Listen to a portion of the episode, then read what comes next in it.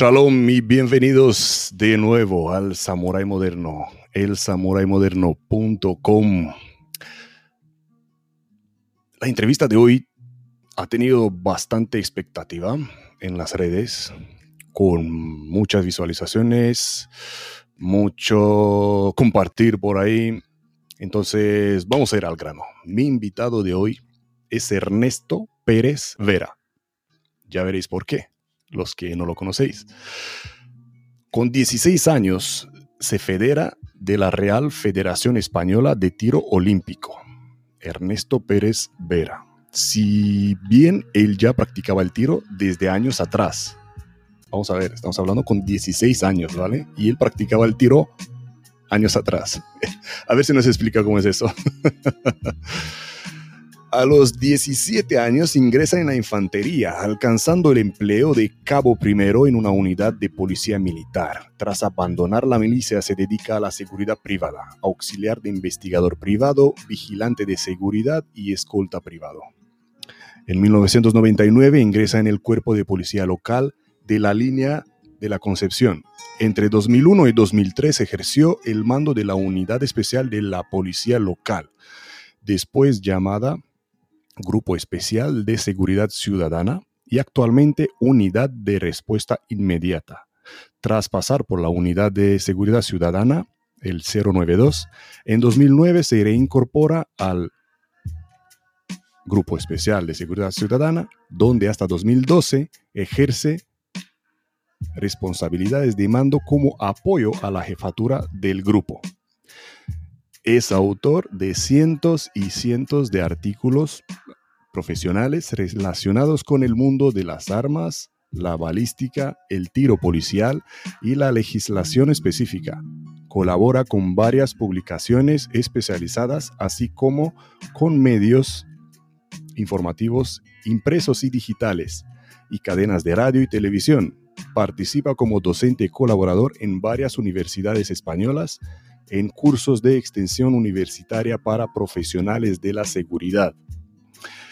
Como instructor de tiro policial imparte clases a profesionales y civiles. Asimismo, imparte conferencias sobre balística, cartuchería y técnicas avanzadas de tiro y la fisiología humana en el combate. Lo podéis encontrar en las redes, en LinkedIn, buscando por su nombre, Ernesto Pérez Vera, en Facebook. En YouTube también tiene un canal, lo podéis encontrar ahí también. Tiene en Facebook una página muy interesante que se llama En la línea del fuego, en la línea de fuego. Y es autor de dos libros. Shalom y bienvenidos a todos los que nos están viendo en directo por LinkedIn, YouTube, Facebook y demás podcasts. Vamos a darle la bienvenida aquí a Ernesto Pérez Vera. Shalom, Ernesto. Shalom, shalom, buenas tardes a todos. Y a todos, también buenas tardes a todos los que nos están viendo y oyendo. Muchísimas gracias por, eh, por, acordarnos este espacio. Estaba leyendo aquí en tu introducción que participas en muchísimos medios informativos, en cadenas de radio, televisión, eh, y que eres autor de dos libros. A ver, cuéntanos. Bueno, en realidad soy autor de cinco. Cuatro ya se han publicado a ver. El quinto está por publicarse, se publicará primero de 2022, en, el primer, en el primer trimestre seguramente. Eh, pero los dos libros más conocidos que se han publicado con mi nombre son En la línea de fuego, la realidad de los enfrentamientos armados, y Policías, muerte en la calle, anatomía del tiroteo. Ambos libros fueron publicados por la editorial Tecnos, con quien Tecnos es uno de los sellos editoriales del grupo Anaya Editorial. y, es también Tecnos quien, si Dios quiere, en 2022 eh, sacará, dará, sacará a la luz, pondrá en las estanterías el nuevo, el nuevo, el nuevo volumen. ¿Qué se va a llamar? Eh, no podemos decirlo todavía. Ah, estoy diciendo ya. Todavía no tiene título oficial, pero hay, hay dos, dos, dos, títulos que, eh, si no es el A, va, a ser el B. Ahí está, ahí está. Vale, pues para quienes eh, queréis saber estas cositas, antes que nadie, estar siguiendo a Ernesto en, en, las redes, que está en LinkedIn, YouTube, Facebook, tiene su página en Facebook también, un montón de cositas. ¿Estás presente en, Facebook, en, Facebook? es donde más, donde más, Facebook es un poco la más antigua de todas las redes sociales que, que siguen funcionando, eh, pues siendo la más antigua también resulta para mí como una persona lerda en estas materias informáticas y en la nueva tecnología, pues por eso mismo Facebook me resulta muy fácil de manejar. En el resto de, redes sociales soy un desastre. En Facebook seguramente también, pero es donde más cómodo me siento porque me, resulta más intuitivo eh, todo el manejo de, colocar posts, subir vídeos, pues, en fin, link, tal. Y si Las demás redes voy, estoy perdido. Eres muy activo, ya veo que eres muy activo en, Facebook. Em, cuéntame un poquito, ¿por qué los nombres? ¿De dónde estos nombres de los dos libros que has dicho que son los más conocidos? Sí, lo, eh, bueno, eh, el primero de los títulos, La línea de fuego, eh, me gusta siempre decir, lo pusimos entre el director de la editorial y yo, cuando, estaba, cuando me dijeron que me compraban los derechos de autor. Y, y, oye, ¿qué títulos y tal? Y teníamos varios y y yo tenía claro que la línea, la, palabra, la línea tenía que estar mm. por varios motivos. Primero, porque yo soy natural de la línea de la Concepción, ciudad gaditana. No solo soy natural de allí, lo son todos mis hermanos, lo son mis padres, bueno, menos un hermano, ¿eh? un hermano mío sí nació en la capital, en Cádiz. Eh, pero yo eh, también ejercí allí como policía en la línea de la Concepción. Y si estamos hablando de policías, porque de eso van mis libros, de policía y de la triste realidad que supone tener que dispararle a una persona para defenderte, y eso es estar en la línea de fuego, pues digo, oye, pues vamos a hacer un juego de palabras. Yo soy de la línea de la Concepción, natural de allí, soy también policía de la línea de la Concepción, Sé lo que es estar en la línea de fuego porque he sobrevivido a una situación dramática en la que tuve que abocajarlo, eh, efectuar dos disparos contra una persona para sobrevivir. Digo, bueno, pues la línea tiene que estar. Y si, y eso, eh, si soy de la línea, he sido policía en la línea y, y, sé lo que es la línea de fuego, la línea de fuego tiene que ser parte del título. Entonces, de ahí viene el primero de los títulos. Y el otro, Anatomía del tiroteo, policías, muerte en la calle eh, pues sinceramente me inspiré en un libro que leí que creo que se llamaba Anatomía del Miedo. Anatomía del Miedo. Me parece que era un libro que recomiendo de un autor norteamericano, de Becker, eh, Gavin de Becker, y digo, Anatomía del Miedo, coño. Y me gustó, digo, la Anatomía del Miedo, esto es em, estudiar por partes el miedo. Y yo lo que estudio, más que el miedo, que también es el enfrentamiento armado. Llevando el enfrentamiento armado a un vocablo más de la calle es un tiroteo. Y digo, pues anatomía, acaba de leer anatomía del miedo, digo, pues anatomía del tiroteo tiene que formar parte del, del título de la siguiente obra. Qué bueno, qué bueno. Y así, así es como encontré la inspiración para estos títulos. ¿Dónde están esos libros? Aparte del Amazon. Están en cualquier librería española. Pueden, Se pueden comprar en cualquier librería española, por suerte, y lo voy a repetir de nuevo, eh, los libros están editados con la editorial Tecnos, que es la editorial más antigua del grupo editorial Anaya. Anaya es el, segundo grupo editorial español. Es el segundo gran grupo editorial español. Y en Anaya, en Anaya se concentran pues grandes editoriales de, bueno, los que tienen mi edad, todos han o hemos estudiado con, con Anaya con los libros de Anaya en el colegio. Y yo concretamente todos mis textos jurídicos, desde que empecé de jovencito a prepararme las oposiciones para hacer policía, todos mis textos jurídicos son precisamente de, la editorial Tecnos, con la que ahora trabajo. Una satisfacción para mí. Sí, si no me equivoco, tienen también una biblioteca online donde pueden buscar. claro, claro. En, eh, cualquier libro, mira, eh, Amazon, cuando me dicen, oye, eh, Ernesto, quiero comprar tus libros, ¿dónde me recomienda que lo compre? Digo, hombre, si no tienes una librería a mano, una tienda de libros a mano cerca de tu casa y lo vas a comprar por internet, Amazon eh, mm, es lo más rápido que hay y creo que tiene que también tiene el mejor precio. Pero se puede comprar en la casa del libro, tanto físicamente como online, en Agapea, que Agapea Libros Urgentes, que es otra gran librería Em, eh, online, en la que puedes comprar todo lo que quieras, eh, FNC, FN, no, FNAC, FNAC, cualquier gran librería. Eh, aquí nos escriben por Facebook, gracias Juan Manuel, que dice un crack Ernesto. Mm. gracias Juan. Javier me abruma, me, abruma, me, abruma tu tu presentación, un panegírico me has hecho ahí excesivamente generoso. no, me vas a poner colorado. ¿sí? ¿sí? no, aquí por favor, ya sabes, el canal es donde quiero hacer la anatomía de mis invitados, de donde quiero sacar. Te has, te has quedado con el vocablo. Seguro que vas a empezar ¿eh? a utilizarlo. Ojo, que a partir de ahora voy a quedarme con esto. Yo en, cualquier sitio, en cualquier sitio surge la inspiración. Lo que hay es que estar atento y tener, y tener eh, la mente siempre despierta. Sí, antes decía que mi invitado es como un libro que vamos abriendo en cada entrevista. Ahora me, gusta tu palabra, la anatomía del invitado. Claro. Qué, bueno, qué bueno. Em, cuéntame un poco cómo fue esto de la introducción, que con 16 años te federas, pero ya practicabas el tiro desde años atrás. Yo, yo practicaba desde los 14 años, ya practicaba tiro, pero no tenía, había para federarme, pues necesitaba, no me acuerdo, era muy poco dinero lo que me hacía falta, pero también me hacía falta la autorización de mis padres. Mis padres no querían ni dejarme ir a la galería de tiro, ni tampoco tenía dinero, bueno, para, para sacarme la tarjeta federativa, para tirar en aquel entonces todavía con aire, bueno, oficialmente solo con aire comprimido, pero yo con 14 años... Hablando? Pues del 84, del 85, del 86, en el 87 uh. ya me federé. También en el 87 fue cuando me fui al ejército, ya con 17 años.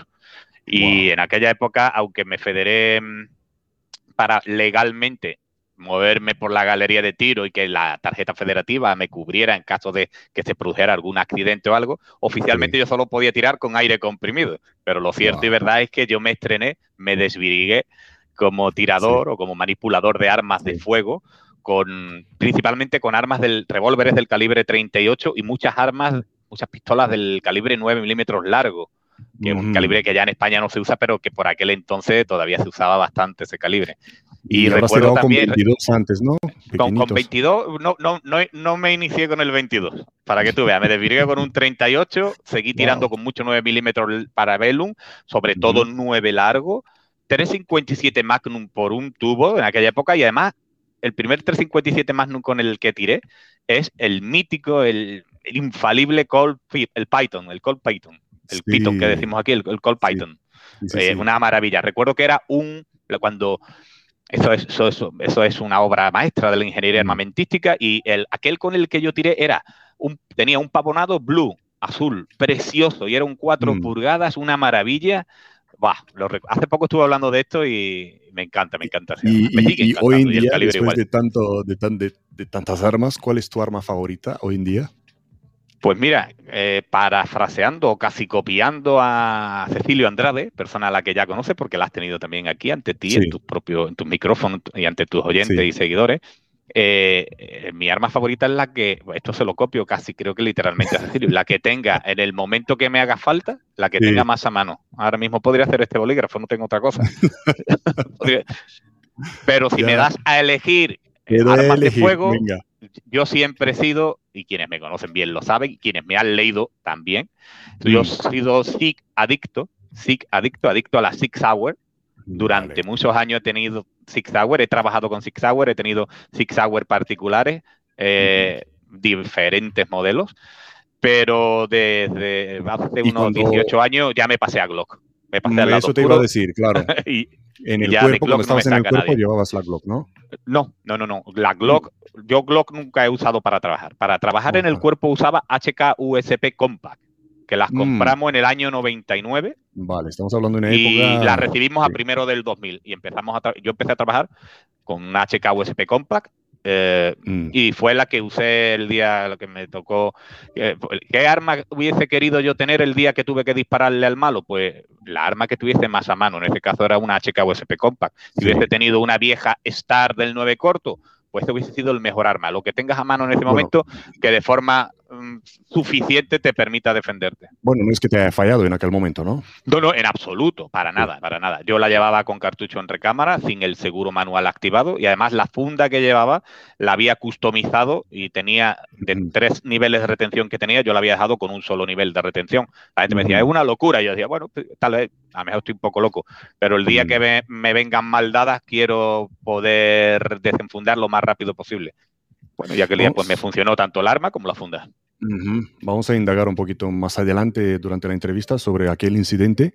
y sobre la customización que te gusta hacer. Eh, pero vamos a ver por dónde empezó tu andadura, Ernesto, cuándo empezó todo. Pues seguramente cuando nací. Mi, mi, madre, que en paz descanse, dice que la primera vez que me puse en pie, dejé de gatear mm. para ponerme en pie y agarrarme, entiéndase bien, a la porra de mi padre, a la defensa, al bastón de mi padre, que era policía, y mi abuelo también era policía, y también mi tío. Y, yo he vivido siempre entre uniforme, mi padre y mi abuelo policías. Y yo recuerdo, eh, no recuerdo que la primera vez, como decía mi madre, te pusiste de pie casi gateando así sobre la pierna de papá para agarrarte a la porra. Eh, yo sí recuerdo que me fascinaba ver a mi padre de uniforme, oh, me quedaba maravillado mirándolo. Y hago así porque, claro, yo era pequeñín y él era inmenso, era, era, muy grande.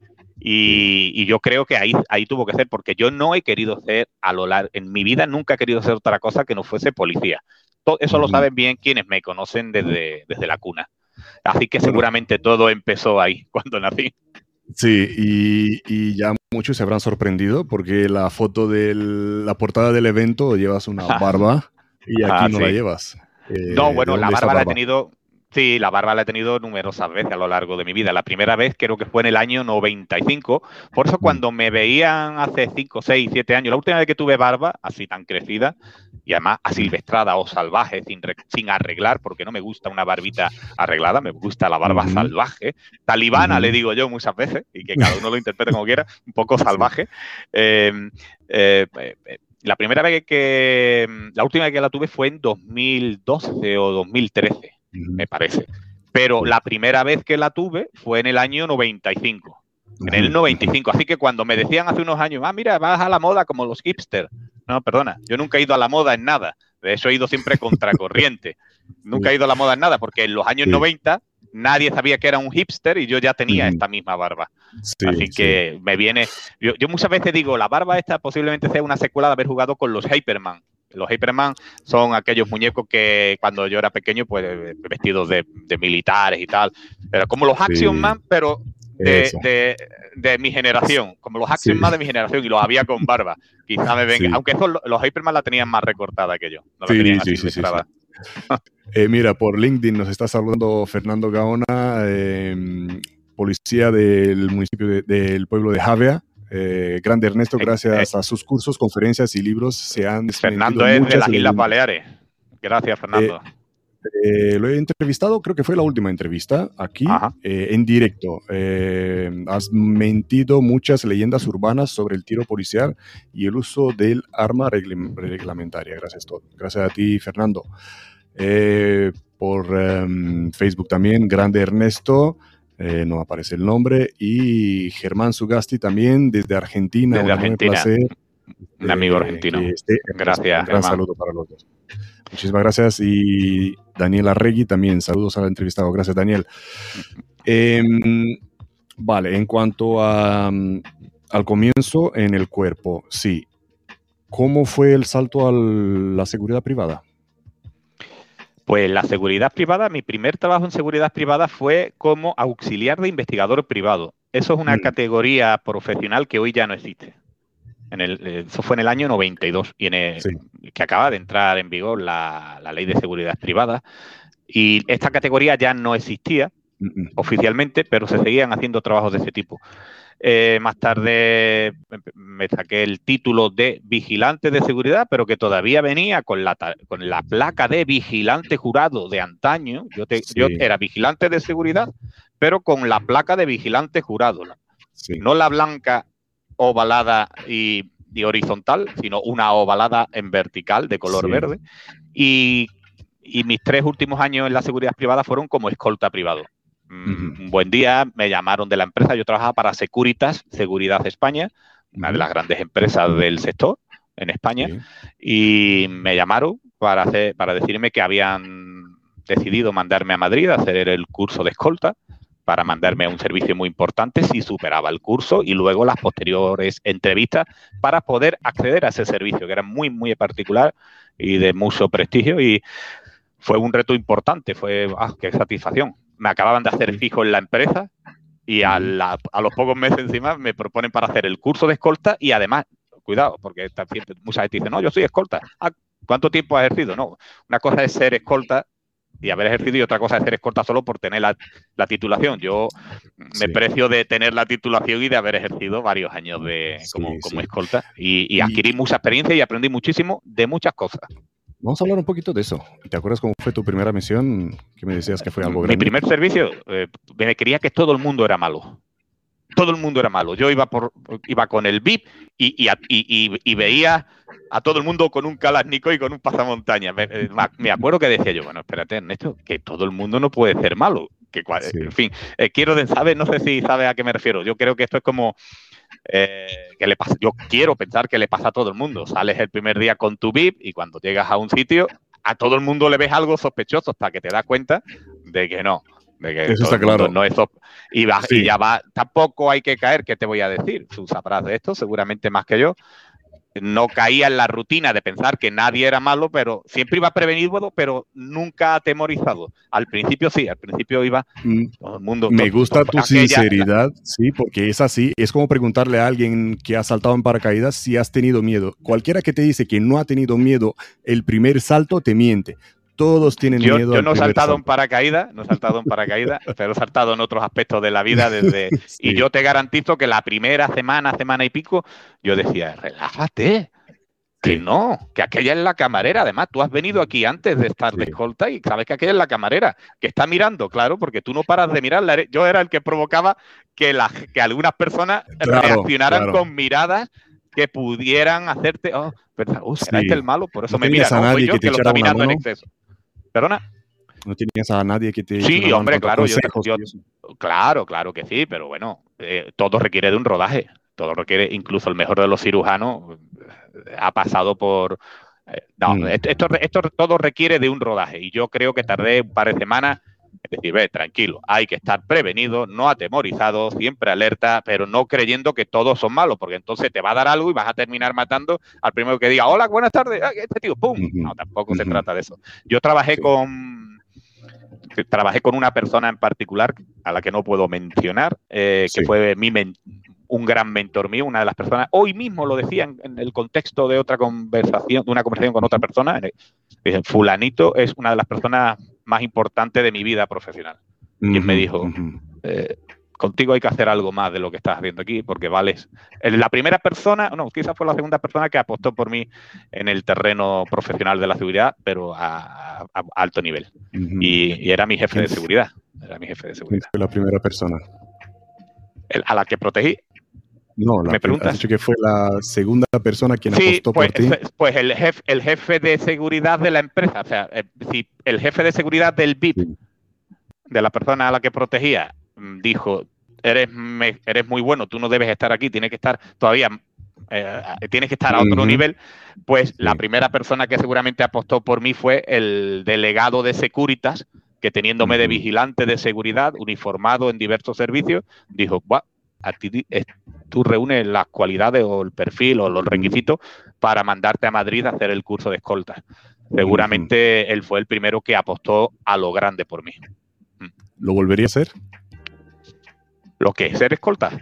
Eh, He podido hacerlo. si podrías volver en el tiempo. Eh, eh, bueno, mira, yo siempre quise ser policía. Yo, estaba, yo, yo hice el curso de escolta, empecé a trabajar de escolta, estaba muy contento en un servicio muy privilegiado, donde ganaba incluso más dinero de lo que podía ganar como policía, pero mi objetivo total, final y, definitivo era ingresar en las fuerzas y cuerpos de seguridad. Y mientras estaba trabajando, yo seguía estudiando y entrenando. De hecho, horas extras, las horas extras en el servicio de, escolta, yo me las quitaba de encima.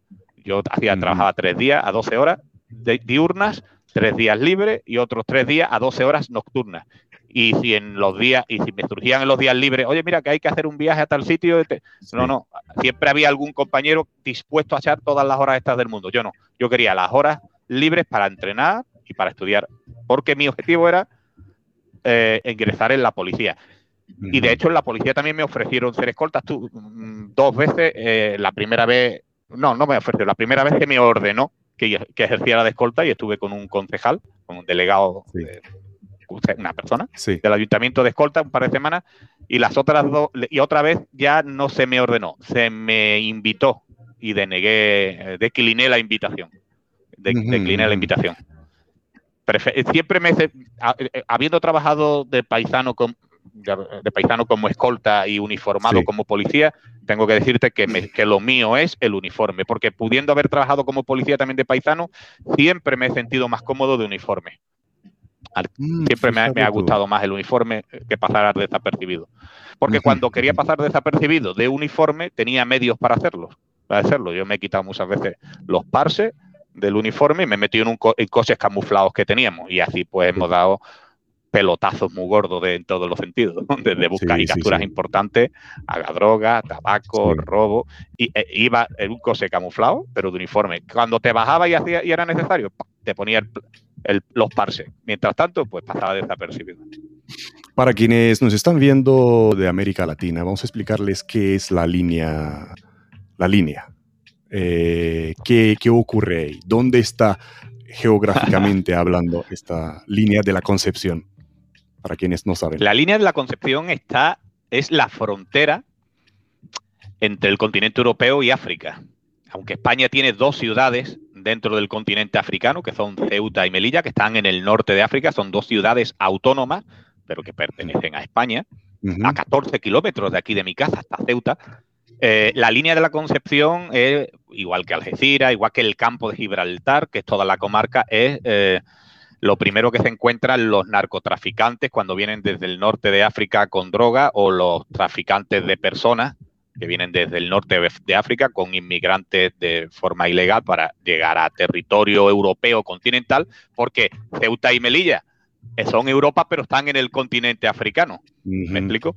Entonces es una zona mm, especialmente sensible y conflictiva en cuanto a delitos relacionados con el narcotráfico, blanqueo de capitales, contrabando de tabaco procedente de Gibraltar. ¿Qué es Gibraltar? Para aquellos que no lo sepan, Gibraltar es una ciudad inglesa, igual que nosotros en África, los españoles tenemos esto para los para los, los, amigos que nos ven desde otro que no son españoles, ¿no? Obviamente. Esto, no, esto eh, eh, huelga decirle esto a un español, pero para aquellos que nos ven allá de la, del océano, eh, eh Gibraltar es una ciudad británica que hay en el sur de España. Ciudad británica, igual que están Malvinas en, en, Argentina, pues nosotros tenemos aquí nuestra, eh, una ciudad británica que se llama Gibraltar y eh, tiene pues allí tienen un nivel económico y fiscal muy distinto al español, por lo que allí es muy barato, por ejemplo, el tabaco, el tabaco, los cigarrillos.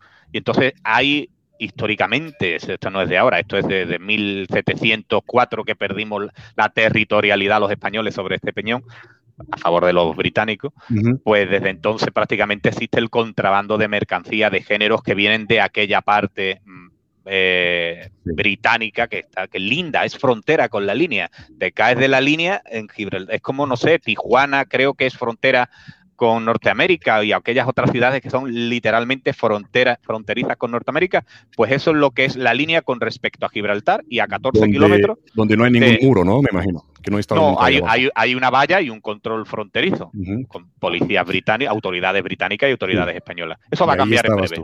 Ahí sí, he visto, he eh, visto que ya estaban retirando el, peaje, ¿no? lo que era, lo que era eh, la, barrera, ¿no? Se, está, se ha retirado ya, si no me equivoco. Le, se llama, le llamamos la verja, se le llama la verja. Eh, bueno, eso es histórico, eso, eso tiene mucha historia porque se le llama la verja, pero, pero va, a haber un... desde, desde el Brexit, desde que se produjo el Brexit, desde mm. que los, británicos salieron de la Unión Europea, va a haber un cambio. Eso va a afectar en mucho, espero que positivamente, bueno, durante un tiempo ha, influido mucho negativamente, espero que en el futuro sea positivamente a la situación socioeconómica, política. Y en cuanto a la criminalidad, ¿cómo lo ves en un futuro? Esta, mi zona, mi zona. Eh, me refiero a, lo, nuevo con el Brexit, con la con, eh, quitar la verja. ¿cómo, no, no, no, no lo sé. No, te, soy bueno, siempre soy, trato de ser muy sincero. Solo le engaño a mi mujer y porque ahora no nos oye, no está aquí. Pero no estoy, creo que no tengo capacidad, eh, ni capacidad ni intelectual, ni, capaz, ni, formación suficiente como para hacerte un avance. Eh, yo me conformo con que no vaya a más. Yo me conformo con que no vaya a más, eh, no vayan a más los índices de criminalidad en esta zona. ¿eh? Y no solo, cuando hablo de criminalidad, no hablo de asesinatos, que también se producen muchos ajustes de cuenta y situaciones violentas contra las fuerzas de seguridad. Me refiero al contrabando de tabaco, que no vaya más, ojalá no vaya más, sino a menos. Eh, esto es que este, esto es un debate, es un debate, grande. que requiere esto es política y diplomacia. Política y diplomacia. En la, en la línea y al mismo tiempo la línea de fuego, ¿no? Como tú lo mencionas en el libro. Y gracias por la lección de historia. Eh, mira, Me encanta mucho esta parte. Sí, está confirmando Eduardo por LinkedIn Tijuana con San Diego, de California. Gracias. Yo sabía, digo, eh, pues esto es un poco nuestro Tijuana, no sé qué índice o qué niveles de criminalidad hay allí con respecto a, al hecho de ser una frontera entre un estado con una corrección. Vale, vale, vale. Ajá. San Isidro. Sí. Eh, nos saluda también eh, Ed. Saludos al entrevistado y al entrevistador desde Toluca, México, hablando de México, mm. ¿ves? Em, qué gran muestra, dice Germán, eh, qué gran muestra de humildad recordar los que han creído en nosotros y nos han mentorizado. Qué gran reconocimiento eso. Habla de la enorme persona que es Ernesto. Así es, así es. Bueno, no soy perfecto, eh, cuidado. Yo, yo, yo creo que no, no soy tan, tan perfecto como los oyentes, pero bueno, es, que, no, mi mamá decía, mi madre decía que no era de bien nacido el no ser agradecido y eso lo llevo a rajatabla y cuando alguna vez con el paso del tiempo, y ahora déjame, ahora sí me lo voy a poner yo a la florecilla, yo con el paso del tiempo he caído y he dicho, no fui justo con fulano, o con mengano o con mengana, personas más cercanas e incluso menos cercanas, mm. y he creído necesario ir a reconocerlo, oye, mira, pasó esto y, me he dado cuenta con el tiempo que me equivoqué. Bueno, y seguramente tendría que haberlo hecho con otras personas y no lo he hecho porque no me he dado mm. cuenta o porque no me ha dado la gana, por lo que tampoco soy tan buena persona. Hay gente a la que me niego a decirle me equivoqué contigo, porque luego han hecho otras cosas. En fin, que no soy perfecto, pero que agradezco los elogios. Sí, sí, sí, te los mereces. Y vamos a hablar de esas cosas más adelante también. Eh, Gustavo Merani también manda unos saludos. Gracias, Gustavo. Aquí hemos entrevistado a tanto a Gustavo y a Germán y pueden ver las entrevistas un poco más atrás, ahí están. Eh, en el canal El Samurai Moderno. Eh, vamos a seguir con lo nuestro. Mm, gracias por la lección de, geografía y de historia. Muy interesante, cosas que ni yo sabía. Em, ¿Cómo te ha afectado en la vida privada todo este periplo? Seguridad pública, seguridad privada. ¿Qué repercusiones ha tenido? ¿Cómo compaginabas? Me ha, enriquecido. A mí cuando alguien me dice, me habla de ahora estoy, estoy retirado. No lo hemos dicho al principio, lo diremos seguramente más adelante en la entrevista. Ahora mismo ya no estoy en activo. Pero cuando alguien me dice, no, porque en la seguridad pública ustedes no sé qué, y, a lo mejor quieren denostar a los públicos para ensalzar a los privados, digo, espérate, a mí no me tienes que hablar que es ni para bueno ni para malo, ni la pública ni la privada, porque he echado los dientes en la privada y, he, derramado la sangre en la pública, así que no me vengan mm. a contar. Y encima estuve, mm, no tanto tiempo, pero estuve en el ejército, así que tengo una visión también. Eh, tengo, tengo una opinión bastante formada sobre distintos aspectos de las Fuerzas Armadas. Así que a mí que me decías, ¿qué, en qué me ha afectado? Pues todo es positivo, todo enriquece. Además, tú lo, la presentación de tu del programa mm. decías crecer, traemos a personas para crecer. Yo he crecido como soldadito de infantería, luego como vigilante, aunque luego fue de escolta, seguridad privada, y luego en la pública. Hoy soy un pensionista que da conferencias a militares, a policías, seguridad privada, a estudiantes de criminología y he tenido hasta estudiantes de psicología, a opositores de... No hace mucho le firmé el libro a, uno, a un licenciado, a un graduado en Derecho que estaba haciendo oposiciones a juez y vino a una conferencia mía porque le apasiona esto, porque además de ser graduado en Derecho, también lo era en criminología y le atrae mucho el tema, los, estos temas que yo abordo sobre los enfrentamientos armados. Así que todo el hecho de haber pasado por todos los, creo que todos los estadios con más o menos incidencia, más o menos aciertos y errores, pero he pasado por las Fuerzas Armadas, por el sector privado y por el público, el policial público. Así que me, pero antes de hablar de estos, que me ha enriquecido. Claro, claro. Y antes de hablar de estos aciertos y errores, eh, eh, quiero saber cómo ha sido el salto de la pública a la privada psicológicamente hablando. Al revés, ¿no? De la privada a la pública. De la privada a la pública. Después de, después de, del incidente que has tenido, sí, de la, Ah, de la privada. Ah, bueno, bu- bueno, la- yo a- a- ahora, ahora no puedo decir que esté en la, la privada. Ahora soy un pensionista que da conferencias. No estoy en la privada. Yo simplemente soy un pensionista, me contratan para dar una conferencia y allí voy y la doy. ¿Y cómo ha sido el salto? Bueno, pues me tuve que reinventar. Yo no sabía que era capaz de. No sabía que sabía algo. Sabía que Mm. me apasionaba todo este tema, pero no sabía que sabía lo suficiente como para que a otras personas les importara mi, mi parecer o mis opiniones.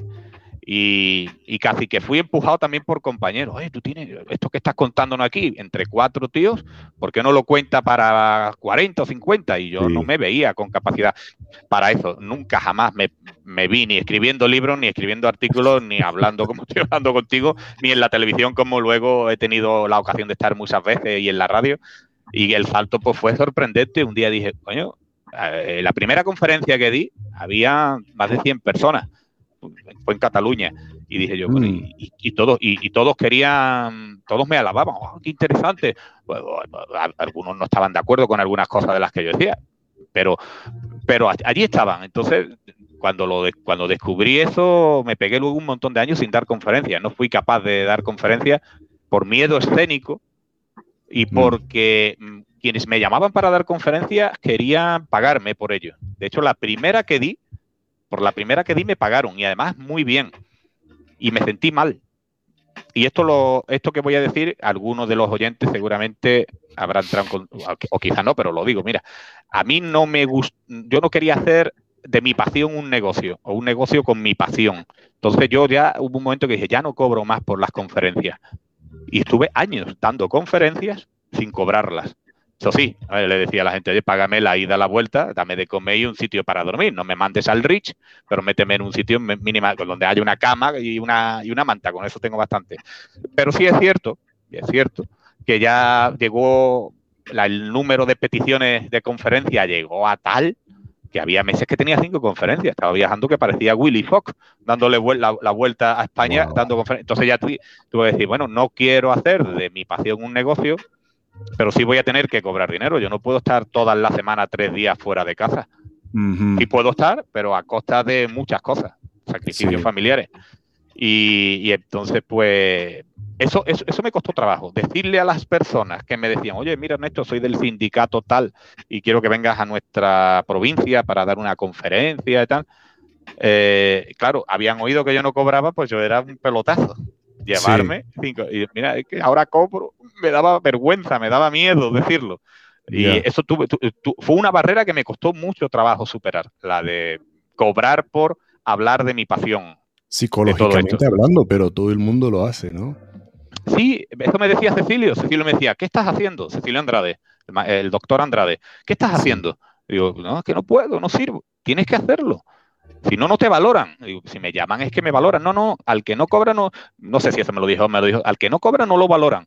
Coño, pero si yo no quiero cobrar porque no quiero parecer, al final terminé cobrando porque yo no puedo estar en un mismo mes en cuatro sitios distintos, a veces en cinco sitios distintos del país y carretera para arriba, tren, avión, bueno, eso tiene, provoca un desgaste físico y emocional. Además, a mí, en mi caso particular, un desgaste físico importante por las secuelas que me dejó el incidente del que todavía no hemos hablado y que fue aquel Sí. del que tuve que pegarle los dos tiros a Sí. mi malvado. Mira, Todd, discúlpame un momento porque estamos hablando, está oscureciendo esto, parece que no, pero ya no serán las seis y media como cuando hemos empezado y voy a tener que encender las luces que tengo aquí arriba. Discúlpame Dale un luz. segundo. Dale no tardo nada que la te- lo tengo ahí el interruptor. Dale, dale, dale. Mientras tanto voy a poner algunos eh, comentarios eh, de aquí por YouTube. Nos saluda Patricia. Saludos desde Guatemala. Nos dice Patricia, un grande eh, Pérez Vera. Excelente entrevista. Gracias, Patricia. Eh, saludos desde Veracruz, nos dice por LinkedIn Eduardo. México. Lugar donde llegó Hernán Cor- Cortés a México. Sí, Eduardo. Mira. La primera vez que estuve en Estados Unidos, eh, me dijeron en inglés, y yo no hablo inglés, yo iba con una persona que hablaba inglés, me, dice, me dijeron, ¿de dónde viene usted? Y digo, ¿qué dice este? ¿Que de dónde viene? Y digo, ah, Spain, España, Spain. Yo decía, Spain, Spanish. Y me dicen, y me dijeron, ah, Veracruz. Y hombre, Allí hablan español también, pero no, Veracruz está en México. El, camarero que el camarero sabía de geografía lo mismo que yo de teología. oh, sí, sí, sí, sí, eso pasa, eso pasa, sí. Qué bueno. Mm, vamos un poquito al evento, porque le estamos dando vueltas, porque queremos saber un poquito más de Ernesto, pero al final vamos a terminar hablando un poquito de, de aquello, porque te marcó, te marcó. Fue estabas cumpliendo tu sueño, ¿no? De ser policía, mm. uniformado. Y empieza por el principio, eh, por donde quieras. Eh, el día que me mataron. Yo le llamo el día, el día que me mataron, le llamo yo. El día que me mataron, porque me, me, mataron porque cambió mi vida para siempre. Mira, no solo me vi a punto de morir, que seguramente es lo que menos trauma me ha ocasionado, Mm. Sí, al principio, al principio sí lo pasé mal, coño. Intentaron matarlo, ahora te contaré cómo. Pero mm, eh, lo pasé mal, pero es que de aquello, mm, de, aquel incidente devinieron otras circunstancias angustiosas. No solo he sobrevivido a que me a un individuo que quiso matarme, es que sobreviví con lesiones muy graves. Yo era corredor, yo era, permíteme, un atleta, una máquina corriendo, lo que suele decir, un máquina corriendo. Y aquello me retiró de correr porque el pie me lo dejaron destrozado, un tobillo destrozado, y me dijeron, mira, ya no vas a volver a correr. Así que el hecho de tener que dejar de correr, ya aquello fue un trauma grande. Pero es que mm. muchos compañeros de mi cuerpo mm, eh, no comprendían mm, por qué yo a las 5 y 5 de la mañana de aquel 30 de agosto de 2007 estaba en la barriada de San Bernardo, en la tunara de la línea, identificando en el peor sitio a una persona sospechosa. Y no comprendieron eso porque, y dijeron aquello, algunos dijeron, él se la ha buscado, ¿qué hacía allí a esa hora? Pues mira, hacía lo contrario a ti, seguramente, compañero, por eso me crea tantos enemigos. Yo no estaba ni durmiendo, ni con mi amante en su casa, ni escondido en un garaje. Y eso, eh, esa incomprensión de por, e, e, ese, él se lo habrá buscado, eso me, me provocó mucho dolor. Luego algunos dijeron, no puede ser verdad lo que cuenta Ernesto. Si dice que se quedó atrapado entre el coche, la puerta y lo aplastaron, y parece que es verdad, algo de eso, ¿no? Decían ellos mismos, porque luego contaré, ahora contaré cómo.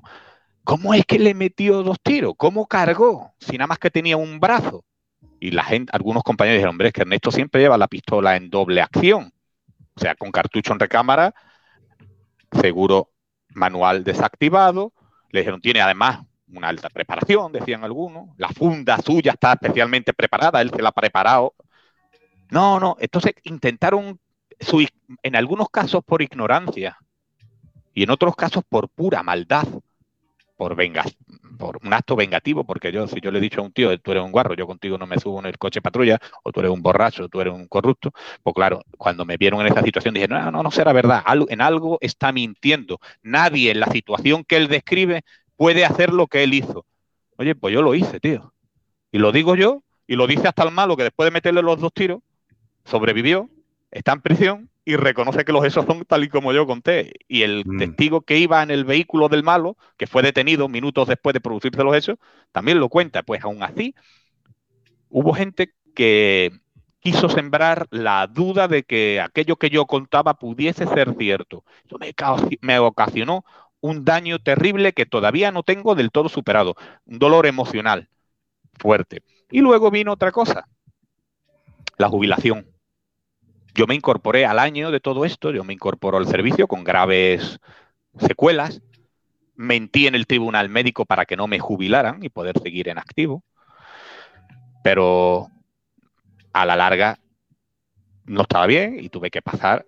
Si al día siguiente de la, de la intervención esta, de la operación policial esta, me tuvieron que operar de modo urgente, y digo, fue al día siguiente pero fue urgente, pero no me pudieron operar el mismo día porque había una hemorragia importante que tenían, una hemorragia interna importante que tenían que controlar en la pierna y cuando al día siguiente la tuvieron controlada es cuando me abrieron para operarme el tobillo.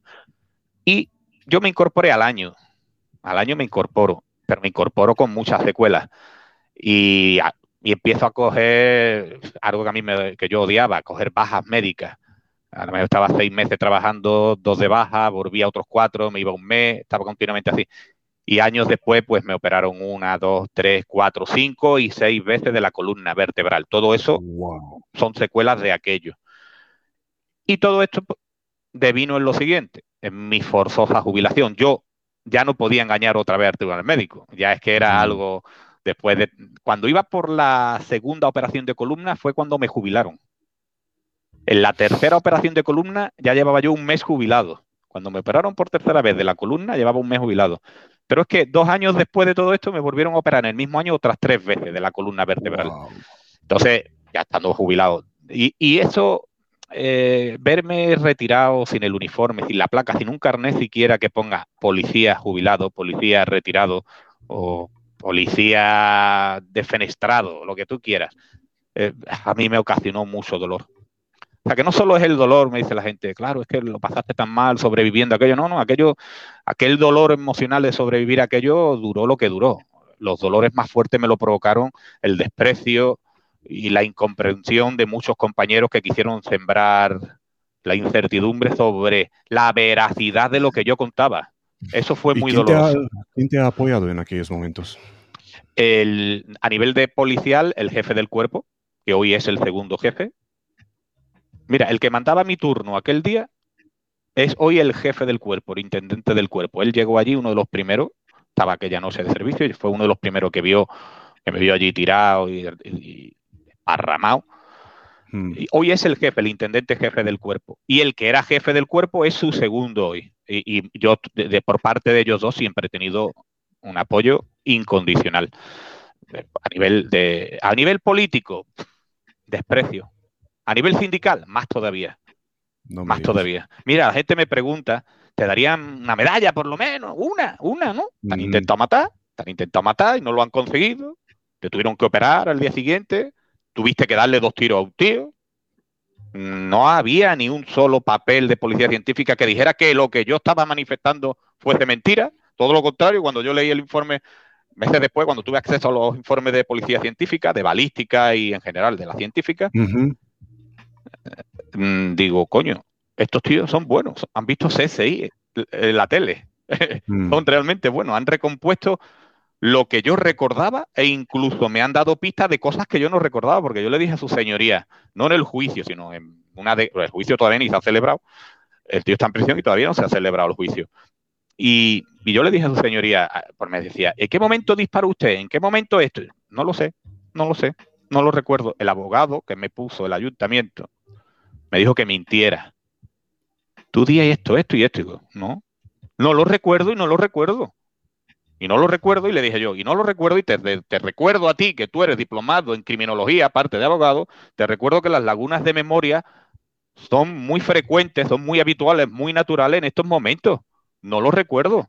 Es que se me ha borrado, es que ocurrió todo tan rápido, de un modo tan violento que no, no, pues tú debes decir, y di que los dos tiros que le diste se te escaparon, que no quisiste darle voluntariamente. ¿Cómo? Que me estaba gritando, te mato, te mato.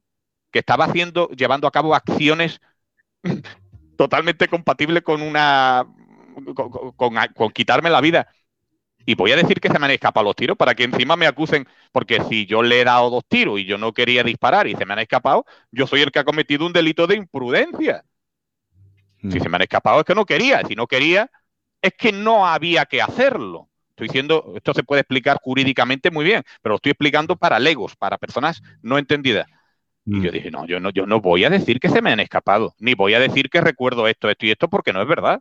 Voy a decir lo mm. que recuerdo. Y lo que no recuerdo, pues ahí queda. Y, esto también, eh, de hecho, ese mismo día le dije, mira, Mm, tú vienes como abogado de la administración, pero yo me voy como abogado no para defenderme a mí, que yo nunca fui mm. acusado ni por la fiscalía ni por el propio malo de haberle pegado los dos tiros.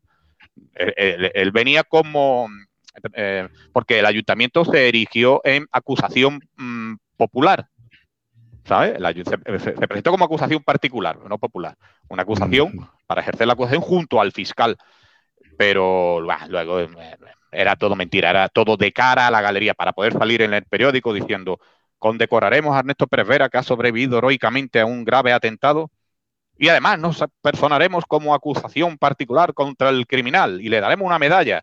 Pues ni lo he visto, me lo tuve que quitar de encima jurídicamente para pagarme yo un abogado que fuese al 100% junto con la Fiscalía contra el malo. Ni medalla ni nada. Ni medalla. Bueno, desprecio por parte de la Administración, desprecio.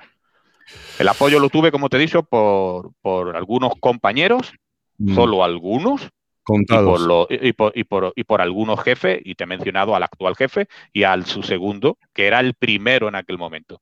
Tengo que ser justo. No miento en lo que estoy diciendo. Lo puedo demostrar. Ya. Eh, Ernesto, eh, en, aquellos, en aquella noche, tú estabas con la unidad de respuesta inmediata, ¿no? No. Ah, yo había abandonado. No, en ese momento ya no. Era, estaba en la unidad de 092, patrulleros normales y corrientes. Por discrepancias con el anterior jefe, dije: Mira, abandono mi cargo como jefe de la unidad especial y me pone de policía normal y corriente que quiero ser un patrullero normal y corriente. Ese día yo era un patrullero normal y corriente. Había, eran las 5 y 5 de la mañana, no había hecho ese día ninguna detención, pero sí había hecho un pararcolemia, había quitado varias armas prohibidas, algo de marihuana, unas papelinas, dos arcolemias, ¿eh? y no, no, había sido un día tan fructífero. Claro, a las 5 de la mañana creo que te faltaba poco para cambiar el turno. dos horitas, dos horitas faltaban. A las 7 me iba. a las 7 me iba. Normalmente a las seis y media ya casi que me estaba cambiando. Sí, casi que me estaba cambiando.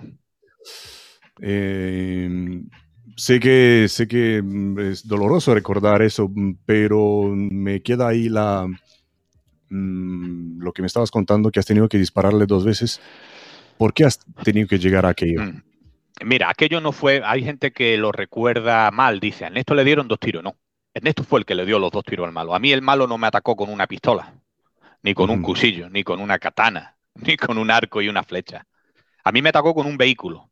Yo estaba identificando al conductor de un vehículo sospechoso, sospechoso y que además había cometido una infracción. Minutos antes, a ese vehículo, eran las 5 de la mañana, y lo había visto en una barriada, otra barriada de la ciudad, lo había visto volar bajito. Era un Volkswagen Golf VR32. O sea, un pepino de coche. Iba tan rápido, yo no iba de conductor, iba de conductor mi, compañero, una gran persona, una gran persona.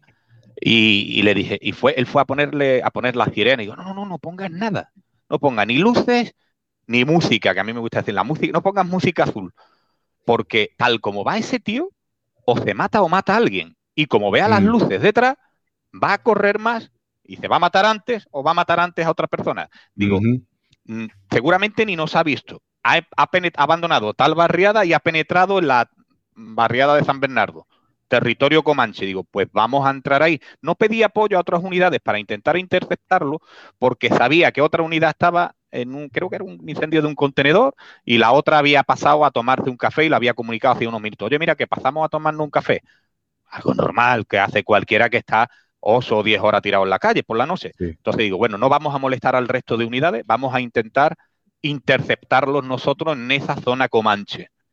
Eh, entonces le dije a mi compañero, que obedecía todas mis órdenes, menos una, ese día obedeció todo menos una, pero bueno, la culpa fue mía de todo lo que pasó.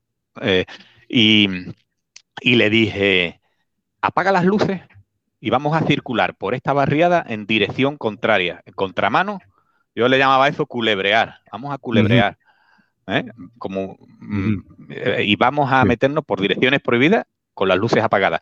Si el tío sigue dando vueltas por aquí, nos lo van, se va a encontrar con nosotros. A lo, sumo nos va a chocar a nosotros, pero estamos ya prevenidos. Y lo más probable, pensé yo, es que lo encontremos haciendo algo. Yo pensé que lo encontraría comprando cocaína, porque entró en una zona en la que digo, este tío va a comprar coca seguro. Y bueno, después de varios minutos culebreando, nos lo encontramos con las luces apagadas debajo de una farola cerca de un punto de venta de cocaína y le dije a mi compañero, él estaba, él estaba estacionado de modo tal que él solo, que no podía salir hacia adelante.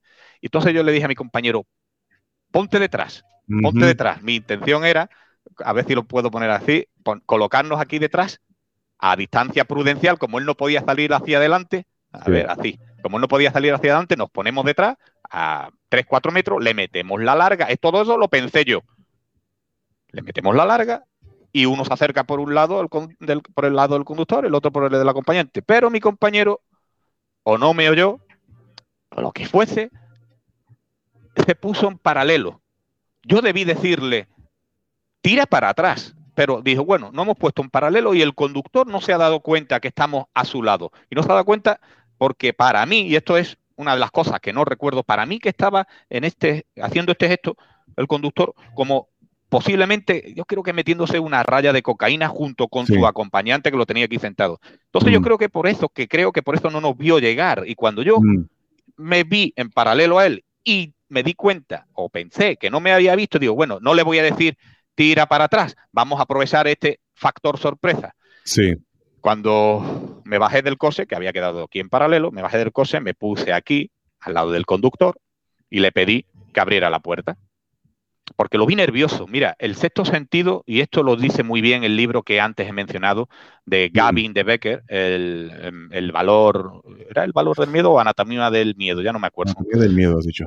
Ah, sí, pues me parece que me equivoqué y la anatomía era la del valor, que es otro libro que recomendaría, Anatomía del valor, y era eh, el valor del miedo. El valor del miedo es el, de Gavin de Becker. Disculpa este lapsus, pero tiene uno tantos títulos eh, en la cabeza que muchas veces confunde autores, títulos y a veces los títulos son muy parecidos y las materias también son muy, muy parecidas y puede uno confundirse.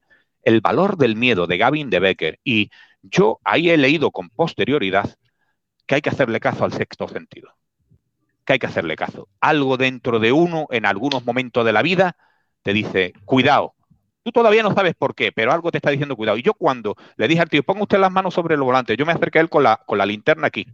Sí. Y la mano aquí en la pistola. Hola, ¿qué hay? Ponga las manos sobre el volante. Cuando el tío puso las manos sobre el volante, me miró, me dirigió una mirada, no solo a mí, sino al entorno. Hizo así con los ojos. Y el tío estaba buscando, algo me dijo, este está buscando una fuga. Mm. Y yo dije, está buscando una fuga. Fui tonto. Porque si está buscando una fuga y para adelante no puede huir, la única forma es para atrás.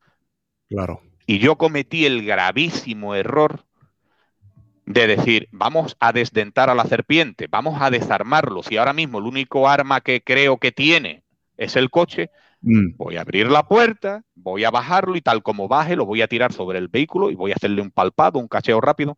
Al abrir la puerta y decirle baje usted del coche, Marcha el tío o arrancó, o como le dije a su señoría, o estaba arrancado y yo no lo oí, porque estábamos mm. al lado de la playa de Levante, en la Tunara de la línea, en Santa Bárbara, en la playa de San Bernardo, y había, mm. era un día de levante, eso quiere decir que había un oleaje fortísimo y el ruido de las olas se oía kilómetros adentro de la ciudad. ¿eh? Ojo.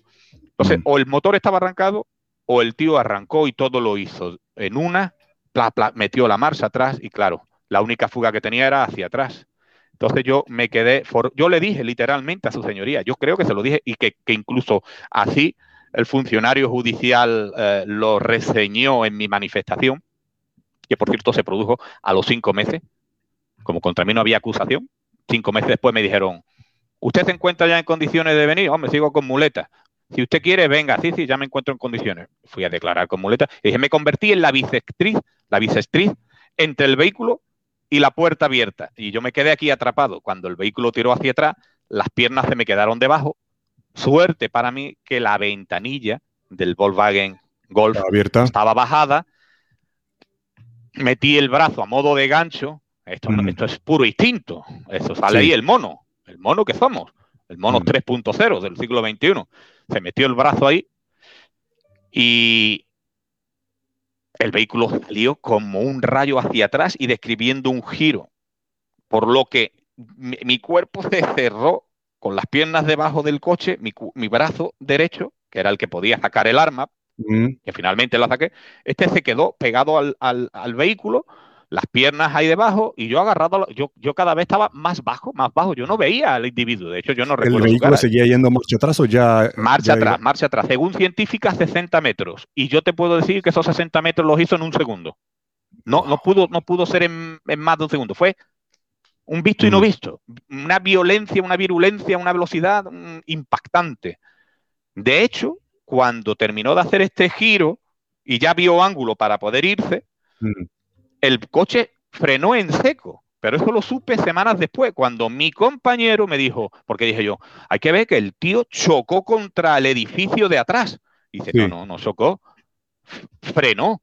¿Por qué pensé yo? Esto, todo esto son elucubraciones mías con el pas que, eh, a las que, me atrevo a las que me atrevo a darle carácter de veracidad, porque han pasado años, he leído, he visto informes y digo, esto fue así. Yo siempre mm. pensé, los primeros días, pensé que el coche al hacer esto había clac, chocado contra el edificio que había atrás, porque yo mm. escuché un clac y fue la frenada tan brusca que dio.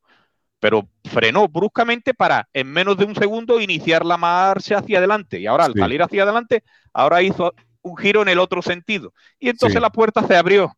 Digamos que la, la, primera fuerza física, hablando ahora un poco mm, eh, con, con tecnicismo físico, se produjo mm. una fuerza, una fuerza física centípetra que me mm. atraía hacia el centro al principio. Por eso el brazo, el cuerpo, como si fuese casi una, una fuerza G eh, que, que, me atraía hacia el interior del coche y de ahí que este, ay, perdona, de ahí que este brazo yo no lo podía mover y yo, yo, yo, le gritaba, yo me recuerdo gritándole, para, para, para, para. Y recuerdo que él gritaba, te mato, te mato, te mato. Pero cuando ya hizo este otro giro y la puerta se abrió, ahí se produjo una fuerza física que se llama centrífuga, que es mm. que me alejo del centro, mm. del centro de, de, de, ese objeto, de ese cuerpo al que yo iba asido, agarrado. Entonces, al abrirse ahí la puerta, este brazo me quedó libre y dirás tú, claro, y ahí tú, como gran experto, dijiste, saco la pistola y disparo. Pues no. En ese momento, es verdad que el brazo me quedó libre, pero yo no empecé a disparar. Y si empecé a disparar, como le dije a tu señoría, no me acuerdo, porque me dijo, ¿en qué momento disparó usted? Yo juraría que fue porque una vez que el vehículo hizo este, eh, eh, este giro que te digo, que ya me permite abrir este, utilizar este brazo, el individuo encaró una calle una calle que tenía vehículos estacionados en un lateral. Entonces él fue haciendo esto. Pum, pum, pum, contra ocho vehículos, según policía científica, ¿eh? según los compañeros de la policía científica. De la, puerta. Y yo iba partiendo con la espalda y con la nuca, iba partiendo espejos retrovisores, ventanillas y abollando, dejando un hueco en las puertas con mi espalda. Y pum, y uno y otro. Y en un momento determinado, me dijo, ¿en qué momento? Me dijo su señoría, no lo sé, pero yo sé que como ya me veía con el brazo libre, saqué la pistola y realicé dos disparos al volante. Pensé que si el malo veía la pistola aquí y yo disparaba hacia el volante, pum, pum, dos taponazos, un doble tap. Yo había entrenado, yo por aquel entonces entrenaba series muy rápidas de dos disparos. Si quería hacer seis, hacía papam, papam, papam, papam. no, no los seis continuos, sino de dos en dos, pero muy seguido. Entonces digo, voy a hacer un doble tap bueno, no me lo dije, yo creo que salió el entrenamiento y la mentalización que tenía. El día que tenga que hacerlo lo voy a hacer y voy a hacerlo como he entrenado, porque uno no puede hacer nada más que aquello que sabe hacer y sabe hacer lo que ha entrenado. Y disparé al volante, iluso de mí, creyendo que si el malo veía aquí la pistola, disparándole al volante, el malo diría, oh, oh me voy a parar. Un pepino. El tío no paró. Siguió y pon, y pon, y pon, y yo ya no sé en qué momento, porque aparte de hacer todo eso, todas estas colisiones laterales, estos aplastamientos, me gritaba literalmente te mato, te mato. En realidad no decía te mato, fíjate tú qué cosa te voy a contar, decía lo mato, lo mato, lo mato. No te mato. ¿Sabes por qué? Porque no me hablaba a mí, le estaba hablando a su acompañante, porque el acompañante lo declaró, me dice, fulanito me gritaba lo mato, déjame que lo mato, déjame que lo mato. Pero claro, yo oía lo mato, lo mato, y yo interpretaba que era te mato, te mato. Bueno, era un artículo lo, ahí, un artículo indeterminado que no se dirigía a mí, sino a otra persona. Y, ya me dice la gente, o su señoría, bueno, ¿en qué momento disparó usted a las piernas? Porque sabemos que el tío tiene dos, dos impactos en el muslo izquierdo.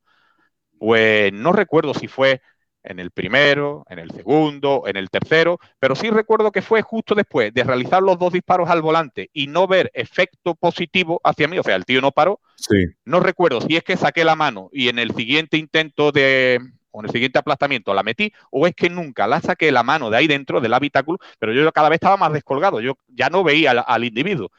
Entonces, en vez de dirigir la boca de fuego hacia el volante, hice esto y la puse casi en perpendicular con respecto al suelo sorteé otro par de disparos, otro doble tap. Y pese a que creo que me dio una, una colisión más, ya mm. creo que fue la última, y ya el individuo se fue a toda velocidad conmigo arrastrando, yo arrastrando, arrastrando, cada vez más suelto de la ventanilla, hasta que me quedé allí tirado, revoleado, y el coche huyó, huyó, huyó, huyó. Me puse de pie y tampoco sé si lo oí o solo lo sentí, un y hago, me caí, claro, el pie no estaba así. A ver, ¿cómo lo hago? El pie no estaba así, el pie estaba para atrás. No. imagínate, yo tengo un pie así de grande debajo de ese Golf R32. El pie derecho conseguí sacarlo y además tengo una visión todavía, pues tengo algunas cosas grabadas que no las olvidaré nunca, igual que hay otras que, no, que parece que no recordaré nunca. Eh, yo recuerdo, me, recuerdo mi pierna derecha, sacarla de debajo del coche y meterla en el habitáculo. Digamos que al lado del embrague, el freno y el acelerador estaban los dos pies del malo y mi, mi pie derecho, pero el pie izquierdo siempre estuvo atrapado en los bajos.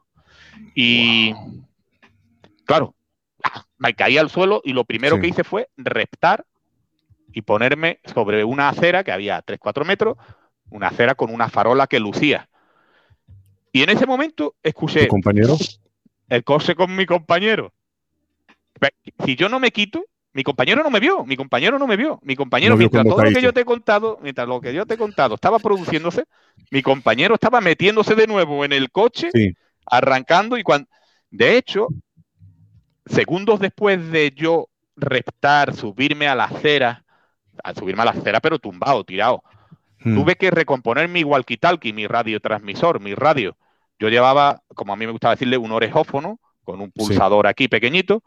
Y todo eso, pues todo el cableado, bueno, la funda se había salido, el walkie se había deshecho, pero estaba todo dentro de la funda. Entonces, tirado así, fui tirando del cable, recompuse el, el, walkie y había un caos en las transmisiones de la jefatura, un caos, porque a mi compañero le había dado tiempo a decir, pues no recuerdo, sinceramente no recuerdo qué dijo, pero diría el que es Roma éramos nosotros, el indicativo, creo que éramos la Roma 120. Roma 120, disparos, lo que dijera, bueno, pues todas las unidades que estaban en servicio, no solo de mi unidad, o sea, no todos los coches patrullados solo de mi unidad, sino de la unidad especial, que yo ya no estaba en la unidad especial, pero había gente de la unidad especial esa noche de servicio, todo el mundo se movilizó y era un caos de transmisiones.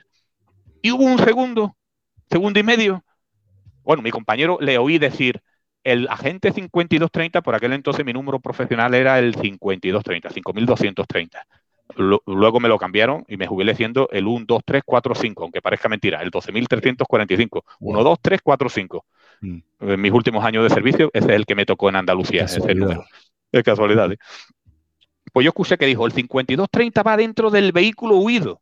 Mi compañero, cuando se, se sumó a la persecución, o sea, me colocó detrás del malo, para mm. perseguirlo, como no me vio ya enganchado, pensó, este ha trepado, este ha trepado y se ha metido dentro del coche y ha excusado tiros. Los tiros serán del, compañero o los mismos le están disparando al compañero dentro del coche, pensó él.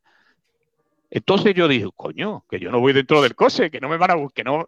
Entonces hubo un segundo de silencio, un lapso ahí muy cortito de tiempo que dije yo, el 52-30, 52-30 entre la calle tal y la calle tal. No tenía tampoco muy claro dónde me encontraba. Claro. Era, en, total eran 160 metros más allá de donde yo había parado el coche.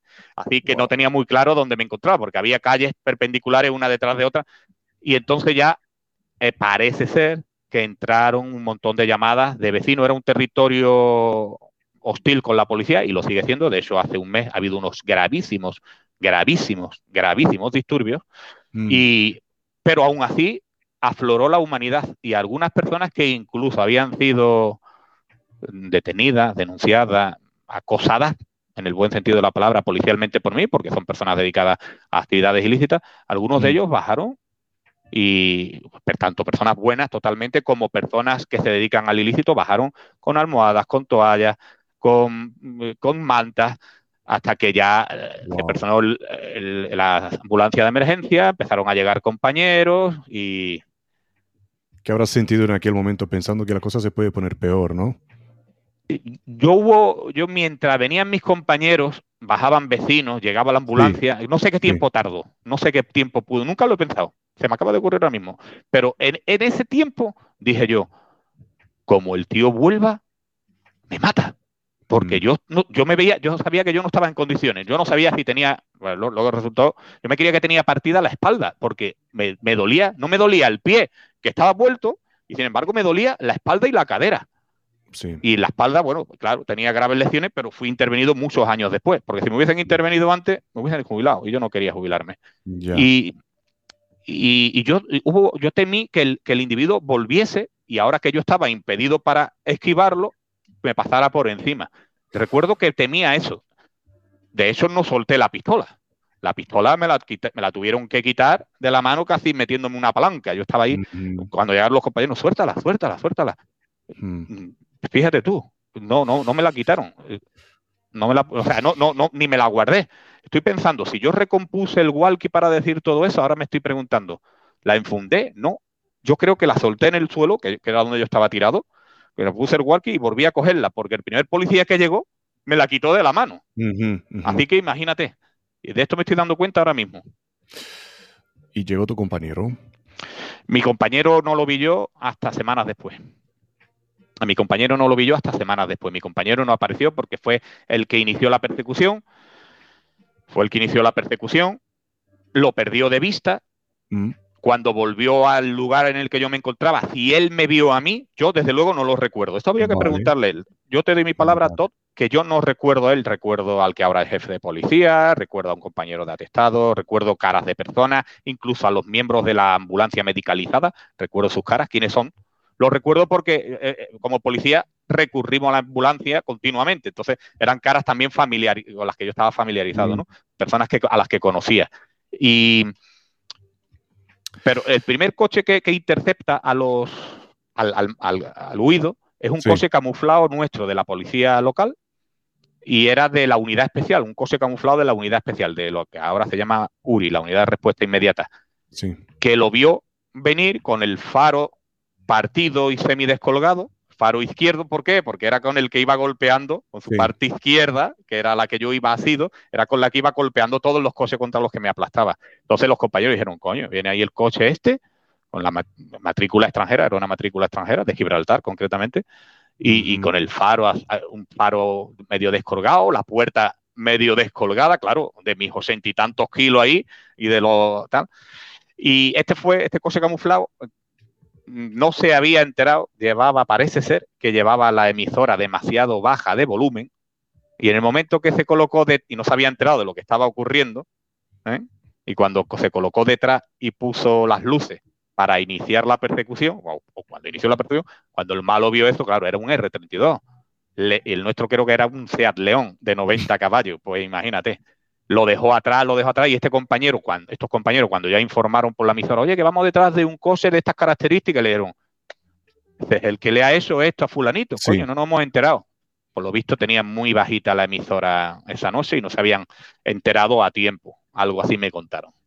Y eh, este los perdió, los perdió, y, se los finalmente se encontraron el vehículo a tal velocidad iban y le sacó tanta ventaja al primer coche perseguidor que se encontraron el coche estrellado contra una glorieta, reventado, bim, bam, boom. Los airbags afuera, mucha sangre en el asiento del conductor, que ahí es como yo supe que algunos disparos míos habrían tocado pelo, como digo yo, algunos habrían tocado carne, porque me dijeron, no, cuando estaba yo ya en el hospital me dijeron, el asiento está lleno de sangre, o sea que algún tiro le habrás dado. Y sí, con el, te voy a resumir ya un poco más porque te estoy aburriendo ya con todo esto. el chat está, está en silencio. Eh, estamos aquí todos así, al 100.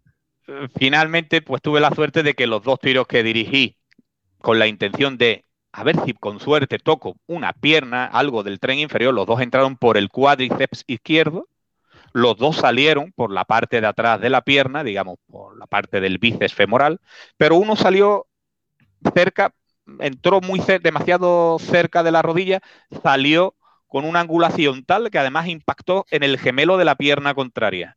Y volvió, le impactó al gemelo de la pierna derecha y también salió de aquel gemelo. O sea, que hice dos disparos, tuve la suerte, eh, cuidado, tuve la suerte de que los dos entraron, no, me dijo su señoría, ¿y cómo pudo usted apuntar? Le tuve usted señoría, esto no es apuntar, apuntar es esto otro. Yo dirigí el fuego hacia ahí pensando que por lo menos de dos, uno tocaría. Tuve la suerte de que los dos entraron.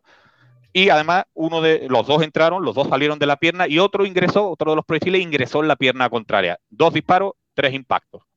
Eh, aún así, el tío huyó y ha estado en busca y captura 10 años. 10 años en busca y captura. Eh, ahora mismo lleva cuatro años en prisión por mi causa, por, por todo esto, cuatro años, y se le detuvo cuando estaba a punto de prescribir el delito. ¿Qué es prescribir el delito? Pues que deja de tener eficacia la orden internacional de búsqueda y detención de... Él estaba en búsqueda y captura internacional mediante una euroorden. Pues le faltaban, le faltaban muy poquitas semanas para que el delito prescribiera y él podría entonces haber aparecido y decir, soy yo el que intentó matar a este. Pues por suerte se le cogió antes de que, se, de que, esa, del que el delito prescribiera y ahora mismo lleva cuatro, va a ser en octubre hará cuatro años de prisión provisional, que eso es el máximo. En España el máximo son dos prorrogables a otros dos. En este caso ya vamos a llegar al máximo total. Los dos primeros se agotaron y estamos a punto de que se agoten los, la, la prórroga de otros dos años. Y en fin, yo creo que antes de fin de este año, eh, de fin de 2021, le pondrían fecha al juicio. No me digas, después de eh. qué, 14 años ya. sí, sí, 14 no hay juicio. Sí, pero eh, lo va a ver en breve. Yo creo que al final de este año habrá fecha o antes de final de este año y... ¿Por qué? Antes de primavera del 2021 creo que tendremos juicio. Estoy... Mira, yo, yo ya lo daba por perdido. Yo ya daba por perdida esto. Después de 10 casi, insisto, le faltaban semanas o un par de meses para los 10 años que prescribe, para que prescribiera el delito. Mm. Y yo ya daba por perdido, me moriré sin que se haya juzgado a este hombre. Eh, pero bueno, al final se le detuvo. ¿Se le, detuvo. aquí en España, por lo menos? O, se le detuvo a 20 kilómetros menos, a 15 kilómetros de mi casa. Oh. Aquí en la misma comarca, en el municipio de al lado. Él, confesó que llevaba. negocios por ahí, ¿no? Sí, sí, él seguía siendo un hombre malo, muy malo, mal, malvadísimo.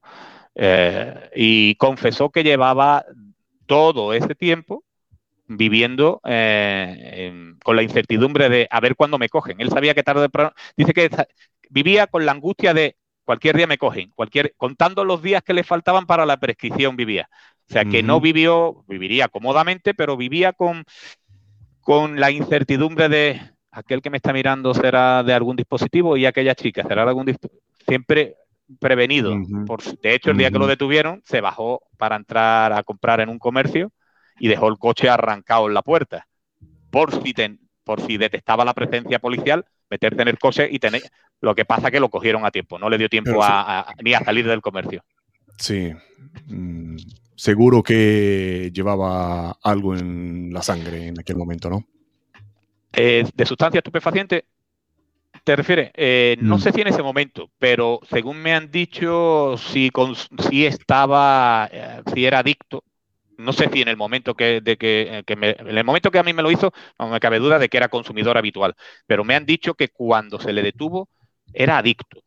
No consumidor habitual, sino adicto, me han dicho. No, no sé, no tengo datos, comentarios de gente en la calle. Wow.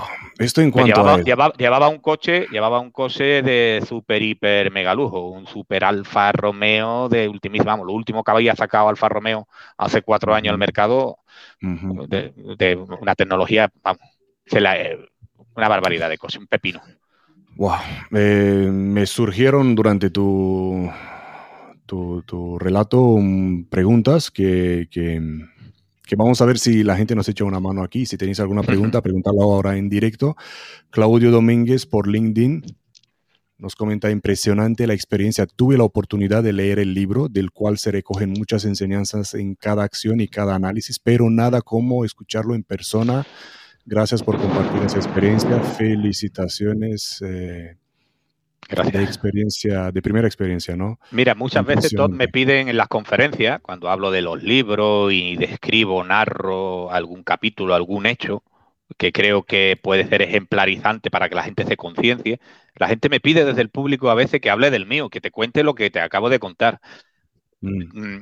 Ni, ni, ni, ni, disfruto contándolo porque me entra angustia. Creo que lo mismo lo has detestado, me entra angustia. No angustia en el sentido de, ay, no puedo contarlo, todo lo contrario.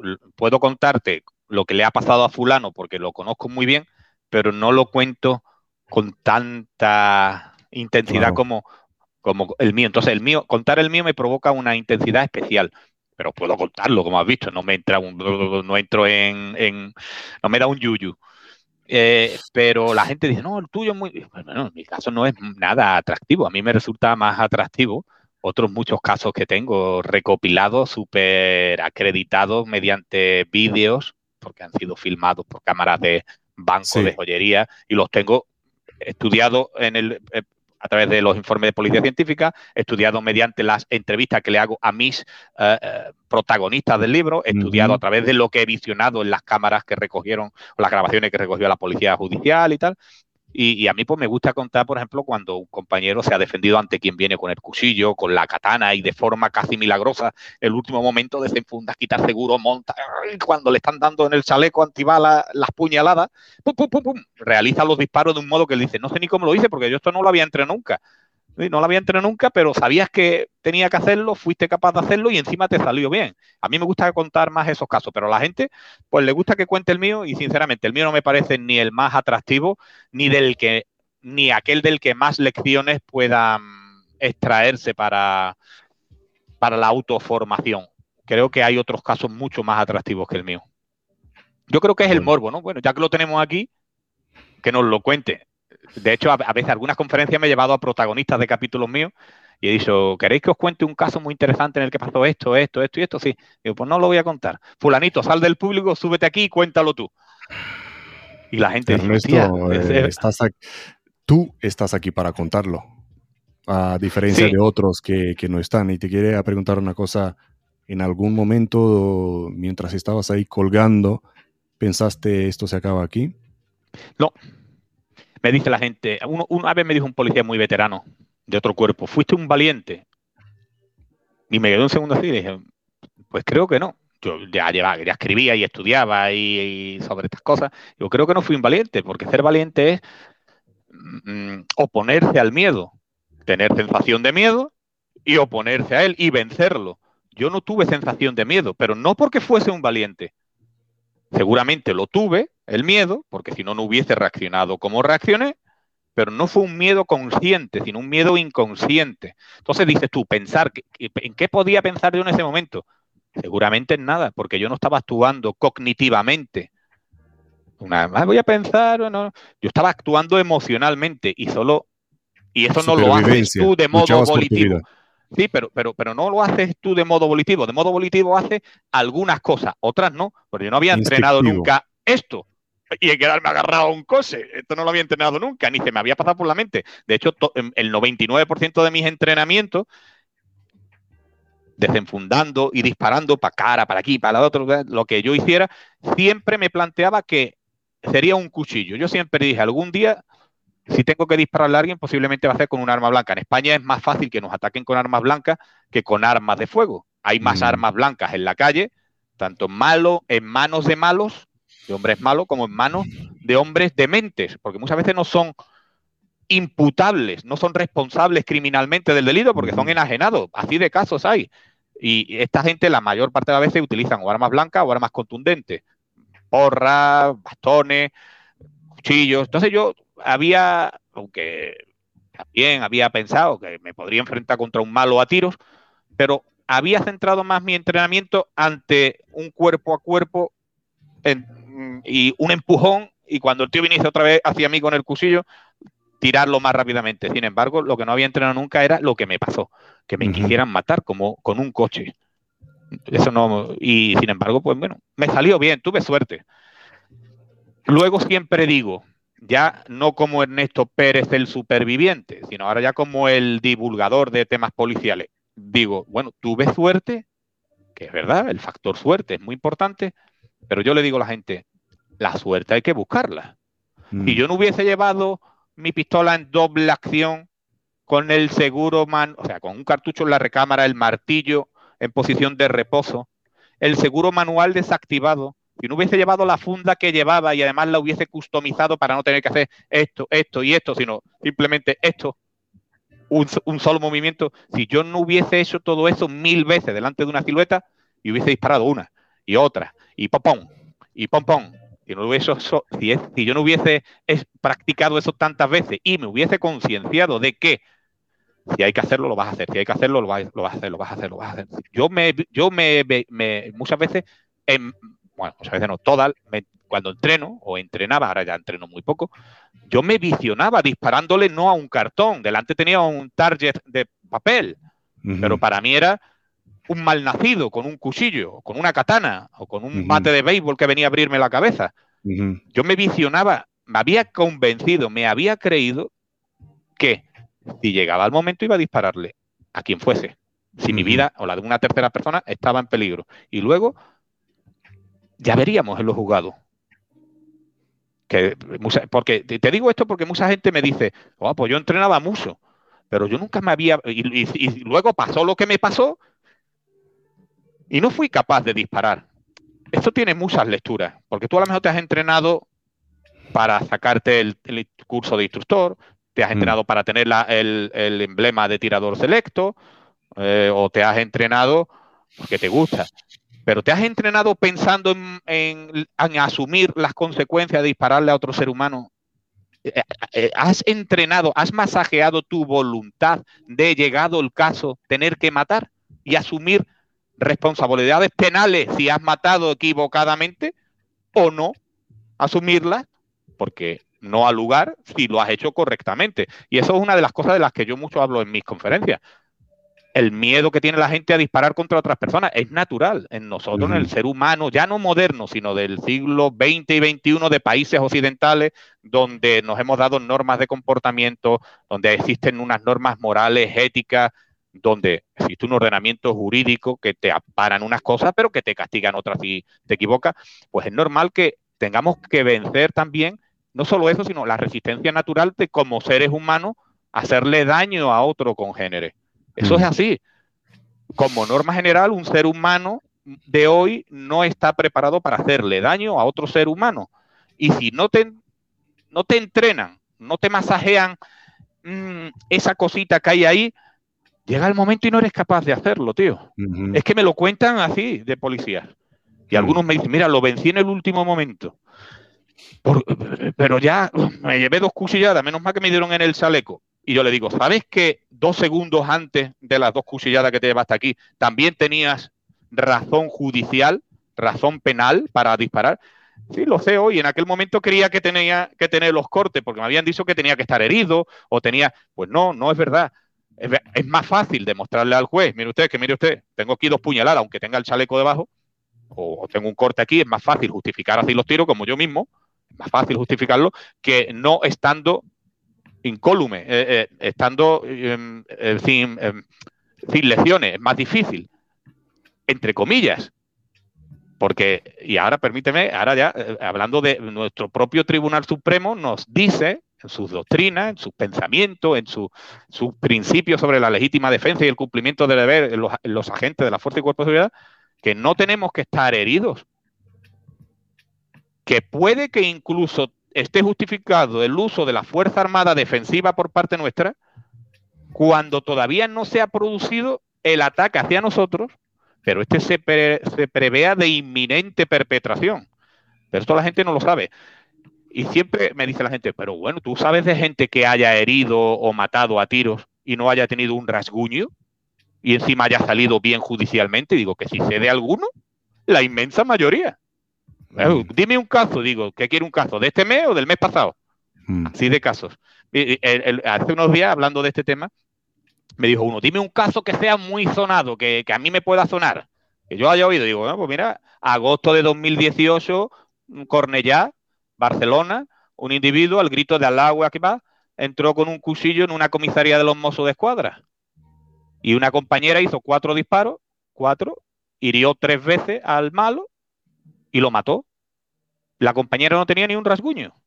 Y la mm. compañera al mes tenía archivada la causa que se abrió a ver cómo ha muerto. Al menos a pocos meses estaba archivada la causa, no hubo causa. Me dice, ah, fue absuelta. No, no fue absuelta. Se absuelve a la gente que no es culpable en un juicio. Si tú no vas a un juicio, no, no eres ni absuelto, es que no hay causa.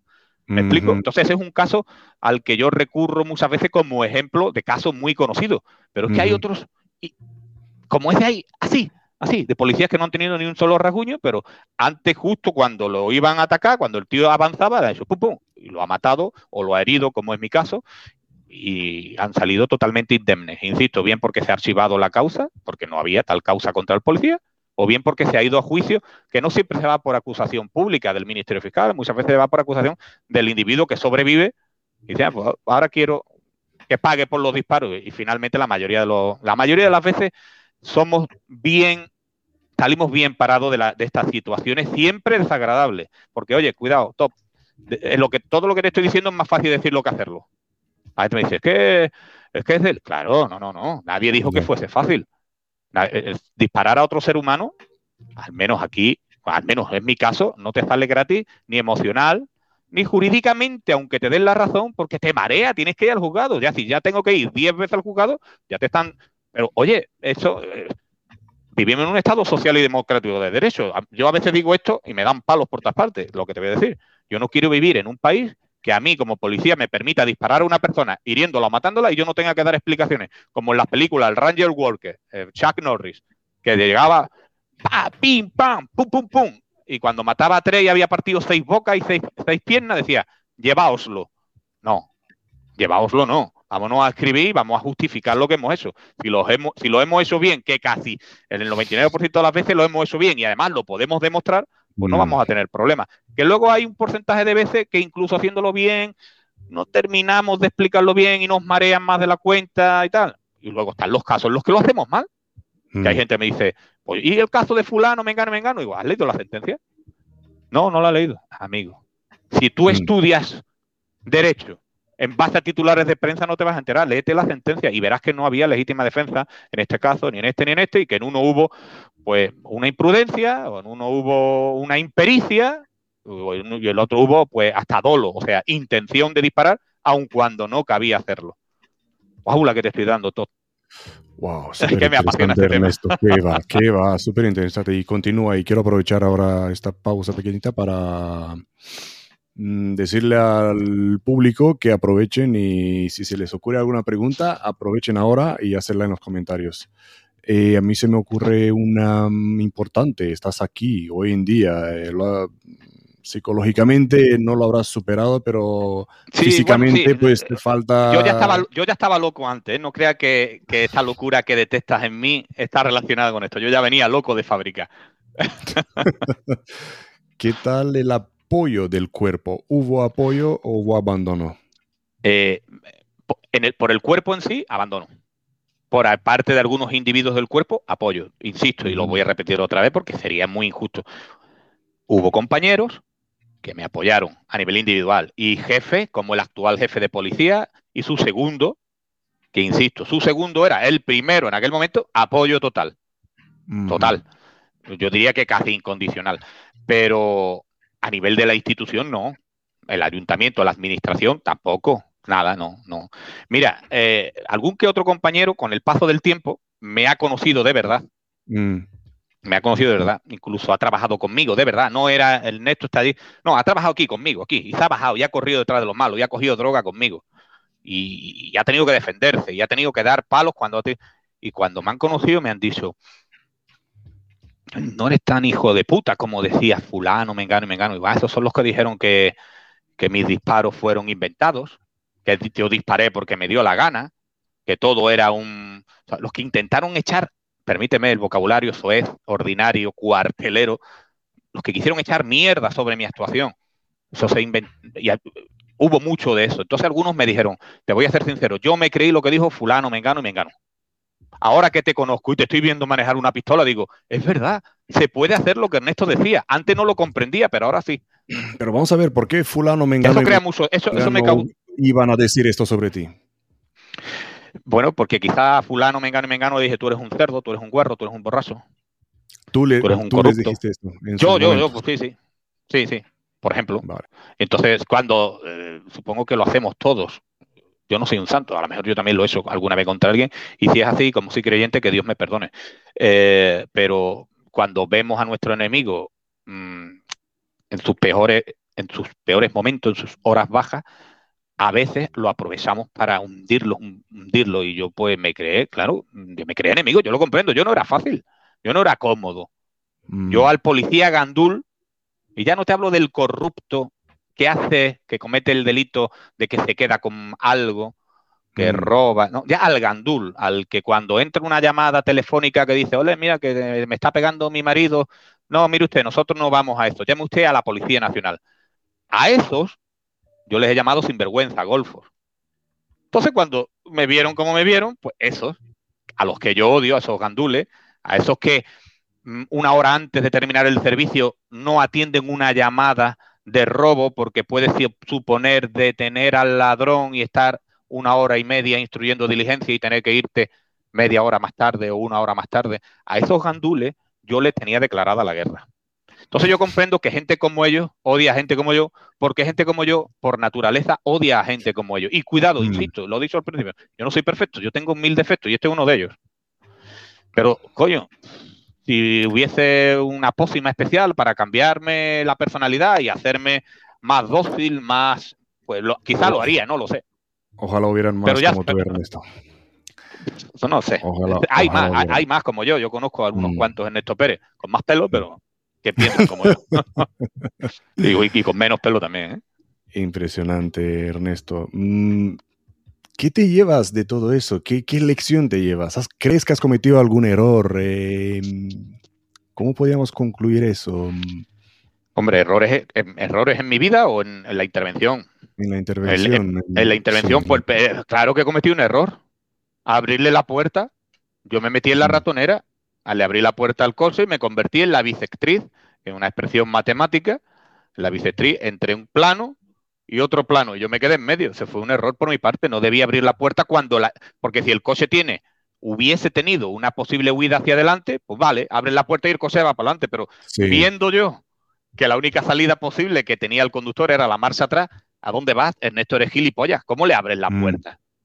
No mm. pensé que eso pudiese ocurrirme. Pensé que el tío iba a bajar, porque es que ya hizo, hizo incluso cuando le ordené poner las manos aquí y el tío me miró y, y, ese sexto sentido mío me dijo, aquí va a pasar algo. Le dije, baja usted del vehículo. El tío hizo la demanda de bajarse. Yo di por, por hecho, por sentado, que el, el, tipo iba a terminar fuera del coche y entonces lo iba a dejar desarmado, lo iba a dejar ya sin su arma, que era el coche. Pero no, me equivoqué. Pues claro, eso fue un error. Y errores en mi vida fuera de esto he cometido, pues todos los días cometeré muchísimos.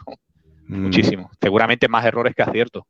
No sé si como todo el mundo, es un tópico así, como todo el mundo. Yo no sé si todo el mundo. Yo sí. Yo cometo muchos errores. Y. Pregunta lo que quieras. ¿Qué te enorgullece entonces después de tanto. de tanto. tantos. Mira, de lo que más orgulloso me siento en la vida, de lo que más orgulloso me siento en la vida es de ser padre. De ser padre. De ser padre es de lo que más orgulloso me siento en la vida, de ser padre de un hijo. ¿Cómo ha recibido tu familia todo esto? Pues mal, mal. Lo ha sufrido mucho, lo ha sufrido mucho, paralelamente a mí. Paralelamente a mí, sí. Mira, yo, mi niño tenía dos años, ahora mismo 16, dentro de unos días cumple 16. Feliz cumpleaños, le decimos desde ahora. ¿Perdona? Feliz cumpleaños le decimos desde ahora. Se lo diremos.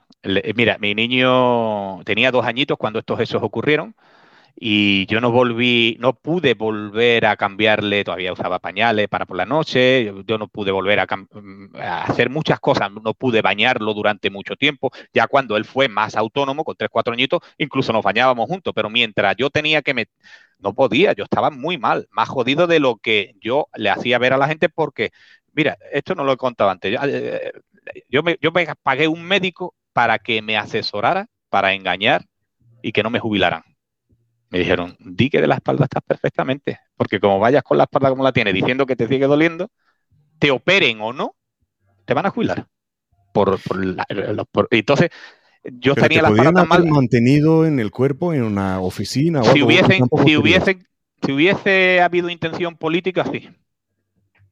También, bueno, no sé si el jefe lo propuso alguna vez, creo que no, pero eh, había mecanismos, existen mecanismos en la administración, hubiese si hubiesen eh, creado una plaza de segunda actividad que se llama, ¿eh? para policías que están a punto de retirarse porque han alcanzado cierta edad, si hubiesen creado una plaza de segunda actividad, pues sí, podría haber seguido en el cuerpo. Conmigo no había intención.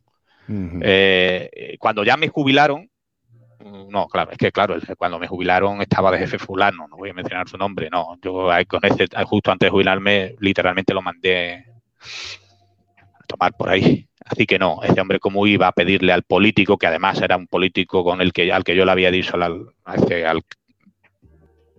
esa persona, a ese político, le dije también cuatro cosas, y además por escrito.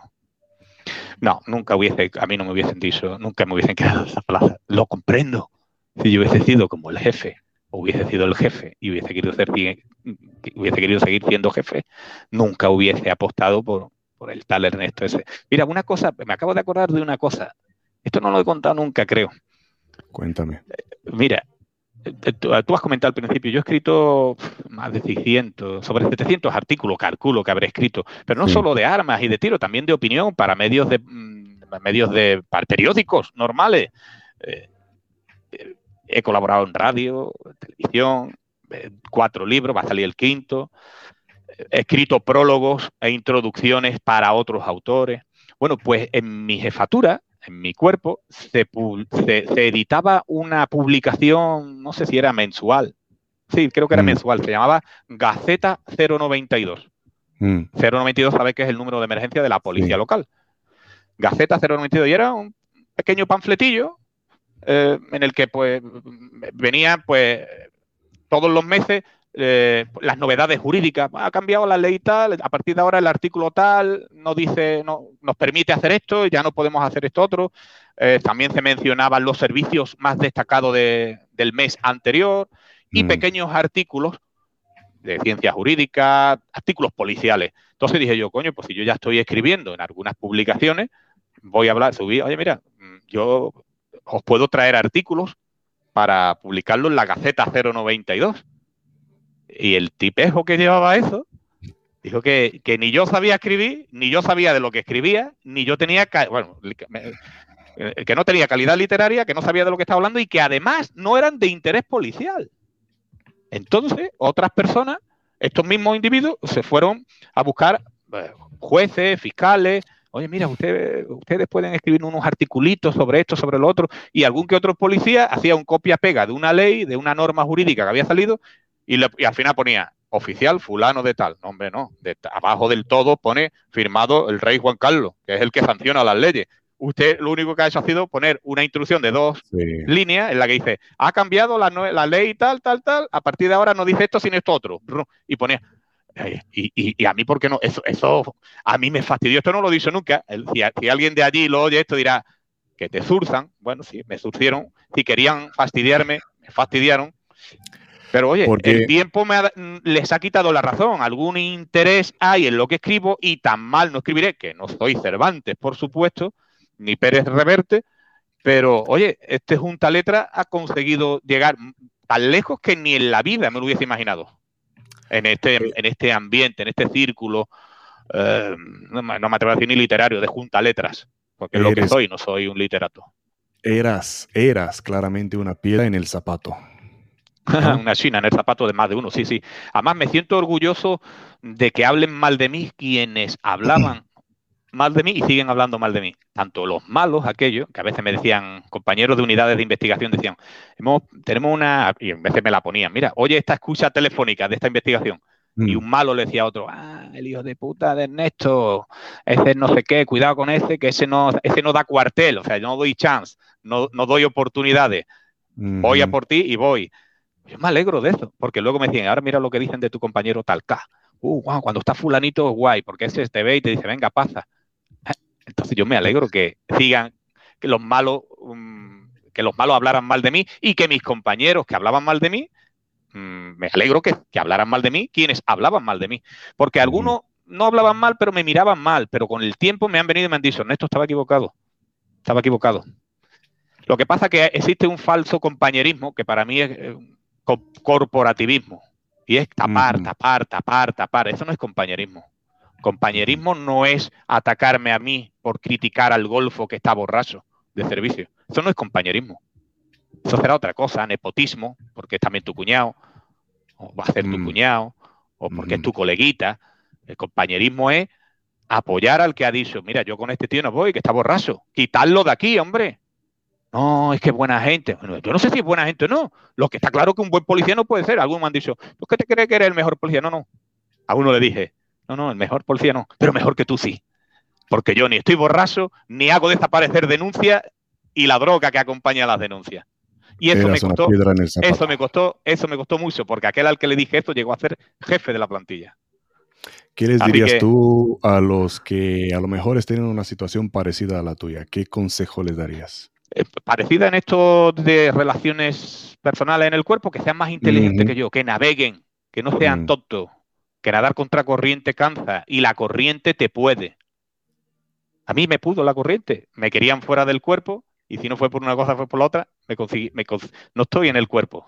Algunos celebraron que yo no estuviese fuera del cuerpo. Mira, una excusa telefónica también me pusieron de un tío de mi cuerpo alegrándose por lo que me había pasado cuando tuve que pegarle los dos tiros. Dijo, ¿qué coño hacía allí? Todo el día dando por culo. ¿Este qué se cree? ¿Que va a heredar, va a heredar la policía o qué? Eso se lo excusó yo a un compañero que creo que todavía está en activo. Y lo excusó en una excusa telefónica, porque lo estaban investigando, claro. No hmm. mencionaré nombres, ni apodos. ¿Cómo se puede hablar así? Pues sí, lo hay, porque eh, eh, como en todos los colectivos, por favor, como en todos los colectivos, eh, la fuerza y cuerpo de seguridad se nutren de personas que forman la sociedad. Y en la sociedad hay de todo. Y se te cuelan mm. alfa, beta, char, se te cuela de todo. Se te cuela personajes de todo lo, de toda condición. Y se podría filtrar, y se podría filtrar esa yo creo, Yo creo que, podrían, yo creo que deberían hacerse filtros filtros, no tanto psicológicos, es que no sé, es muy complejo, es complejo. Y a lo mejor si se te cuela el filtro a, tener un control interno después de que esté en el cuerpo. Hombre, hay cuerpos los que sí se hacen, mi cuerpo no se hacía, pero mira, estaba pensando en un caso de mucha corrupción de un tío que tenía ya el curso de general aprobado de un cuerpo policial español, bueno, de la Guardia Civil, y, y, se sabe que desde comandante estaba corrupto, o sea, de comandante, de teniente coronel, de coronel y de general, fue detenido cuando era general.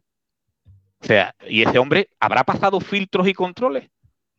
Si entró de, salió como teniente después de cuatro, en aquel entonces cuatro años de academia, pues tío era un fenómeno. Era un gran, yo qué sé, no hablo de esta persona en general, sino es una forma de ponerte un ejemplo de cómo se puede colar, se pueden colar malos elementos en la fuerza y cuerpo de seguridad. Se te cuela un tío que llega a general, ¿Cómo no se va a colar uno que llega a simple policía patrullero de la porra, como era yo? Mm. ¿Y, esos, ¿Y, esos, temas no llegan a oídos de asuntos internos? Bueno, en la policía de mi cuerpo, en mi cuerpo de policía no había asuntos internos. En otros cuerpos, los grandes cuerpos, los dos cuerpos estatales, los cuatro cuerpos autonómicos, parece que sí hay asuntos internos.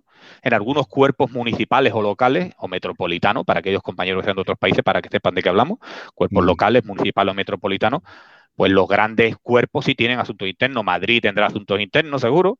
Barcelona, Valencia, seguramente. Aquellos cuerpos que tienen de 500, 600, 800 tíos para arriba. Madrid creo que está por 6.000 y pico, 7.000 policías. Barcelona anda por 3.000. Allí seguro que hay asuntos internos, pero una plantilla como la mía con 100 personas, ¿no? Mm, de todos modos, eh, eh, eh, en mi plantilla no había un problema de corrupción. Yo he tenido problemas con algunos corruptos, pero no estoy diciendo que en mi plantilla hubiera un problema de corrupción, cuidado, que se me interprete bien. El mayor problema de mi jefatura eh, era que a veces no teníamos papel higiénico, que a veces te ingresaban la nómina fuera de, tiempo. Esos son otros problemas. No había un problema de corrupción. ¿Que había corrupto? Pues claro, pues claro, como en cualquier colectivo. Sí quiero que se entienda bien, porque ah, esto dice que la línea, no, no, no, no, mi cuerpo no hay, no es corrupto. Había corrupto, de hecho ha habido varios detenidos en los últimos tiempos. Algo de eso habría, ¿no? Entonces, tu mensaje es que naden con la corriente. Sí, que sean más listos que yo, más inteligentes. Yo nunca fui inteligente, nunca fui inteligente. Mm, no, no, no. Yo les recomendaría que fuesen inteligentes. Yo no lo fui. Y creo que no, y que los que sigo sin serlo. Creo que sigo sin serlo. Pero si podrías volver en el tiempo, entonces harías algo diferente. no lo sé, me lo preguntan. ¿Y tú crees que no lo sé? Sí, seguramente sí, hombre, ya sabiendo cuáles son las cartas, cómo están marcadas las cartas en esta partida, seguiría siendo Ernesto, pero jugaría con la ventaja de saber cuáles son las cartas marcadas y sabría que aquí tendría que hacer esto y, y, cuándo hacerlo, cuándo decirlo. En fin, posiblemente seguiría haciendo el mismo, pero con una mm. gota de, lubricante en el cerebro para, para que me diera lucidez. Mm, mm. Vamos a, leer un poquito los comentarios. Por Facebook nos dicen, impresionante cómo te quedaste en la pelea. Eh, un comentario durante, que se hizo durante tu, eh, durante tu relato. Miguel por LinkedIn nos dice la capacidad de hacerle daño a alguien es algo que sabes si tienes cuando llega el momento. Efectivamente, no hay totalmente cierto. o curso que te capacite para esto. Total, totalmente de acuerdo con este compañero. Eh, me voy a quitar las gafas. Eh, estoy de acuerdo, totalmente de acuerdo. Germán Sugasti nos dice también, Ernesto nos hace ver el ADN de un enfrentamiento y la realidad del post-evento el abandono de los cercanos y, estado, eh, y el Estado se desliga. Eso nos obliga a prepararnos no solo en una acción, sino para el despegue. Y también un usuario de Facebook, que no aparece su nombre aquí, son tus conferencias una terapia de grupo. lo, pone con interrogación, lo Parece que es una pregunta, sí, es una pregunta. No, no, no, no, no creo que sea, no, no, me veo capacitado para dar terapias de nada. Pero bueno, mira, eh, por suerte, a todos los que han pasado por una situación tan dramática como pegarle un tiro a alguien y tener que, bueno, porque yo tuve que responder ante un juez como una, como, como víctima no como el autor de los disparos. La gente me decía, uh, mira, esto es otra cosa. Me dijeron, no declare que llevaba el arma con cartucho en la recámara, porque entonces el juez puede entender que no le diste oportunidad al, malo. ¿Cómo? ¿Cómo que no lleve cartucho en la recámara? También podría decirle que la llevaba vacía para darle más oportunidad. O sea, el desconocimiento, esto me lo dijo un instructor de tiro. Otro me decía, ¿y por qué no hiciste clac, clac? montarla, alimentarla delante del malo, lo hubieses asustado. Digo, ¿qué me estás contando? Si le metí dos tiros a Claro. Si no, si, si, no conseguí asustarlo con dos tiros en el volante, con dos tiros en las piernas que le hicieron sangre. Y, digo, además, tal cual era la situación mía, a ver cómo monto yo con una sola mano, porque la otra no. Dice, hombre, tú no conoces técnicas para montar con una mano. Y digo, claro, conozco 120, pero 120 que sale muy bien cuando uno está en el suelo quieto y el que se mueve eres tú, no cuando estás en el suelo moviéndote tú, moviéndote un coche y encima te están aplastando. A ver cómo hubiese montado yo.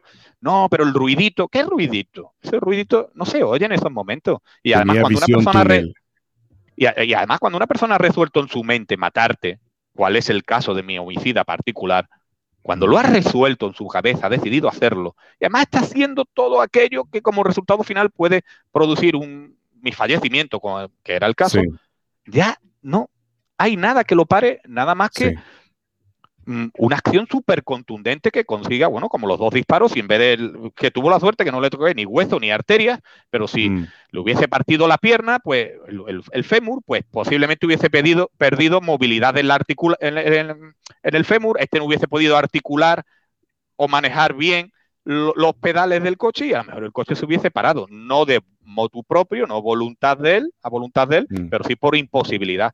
Cuando una persona ha resuelto en su cabeza llevarte por delante, no hay ruiditos que te hagan de poner esa, ese acto que, como digo, ya se está llevando a cabo contra tu vida. No, no es ruidito. A mí cuando me dicen eso, digo, pero todavía estamos así, tío. De verdad que todavía estamos así. Y me lo dices a mí.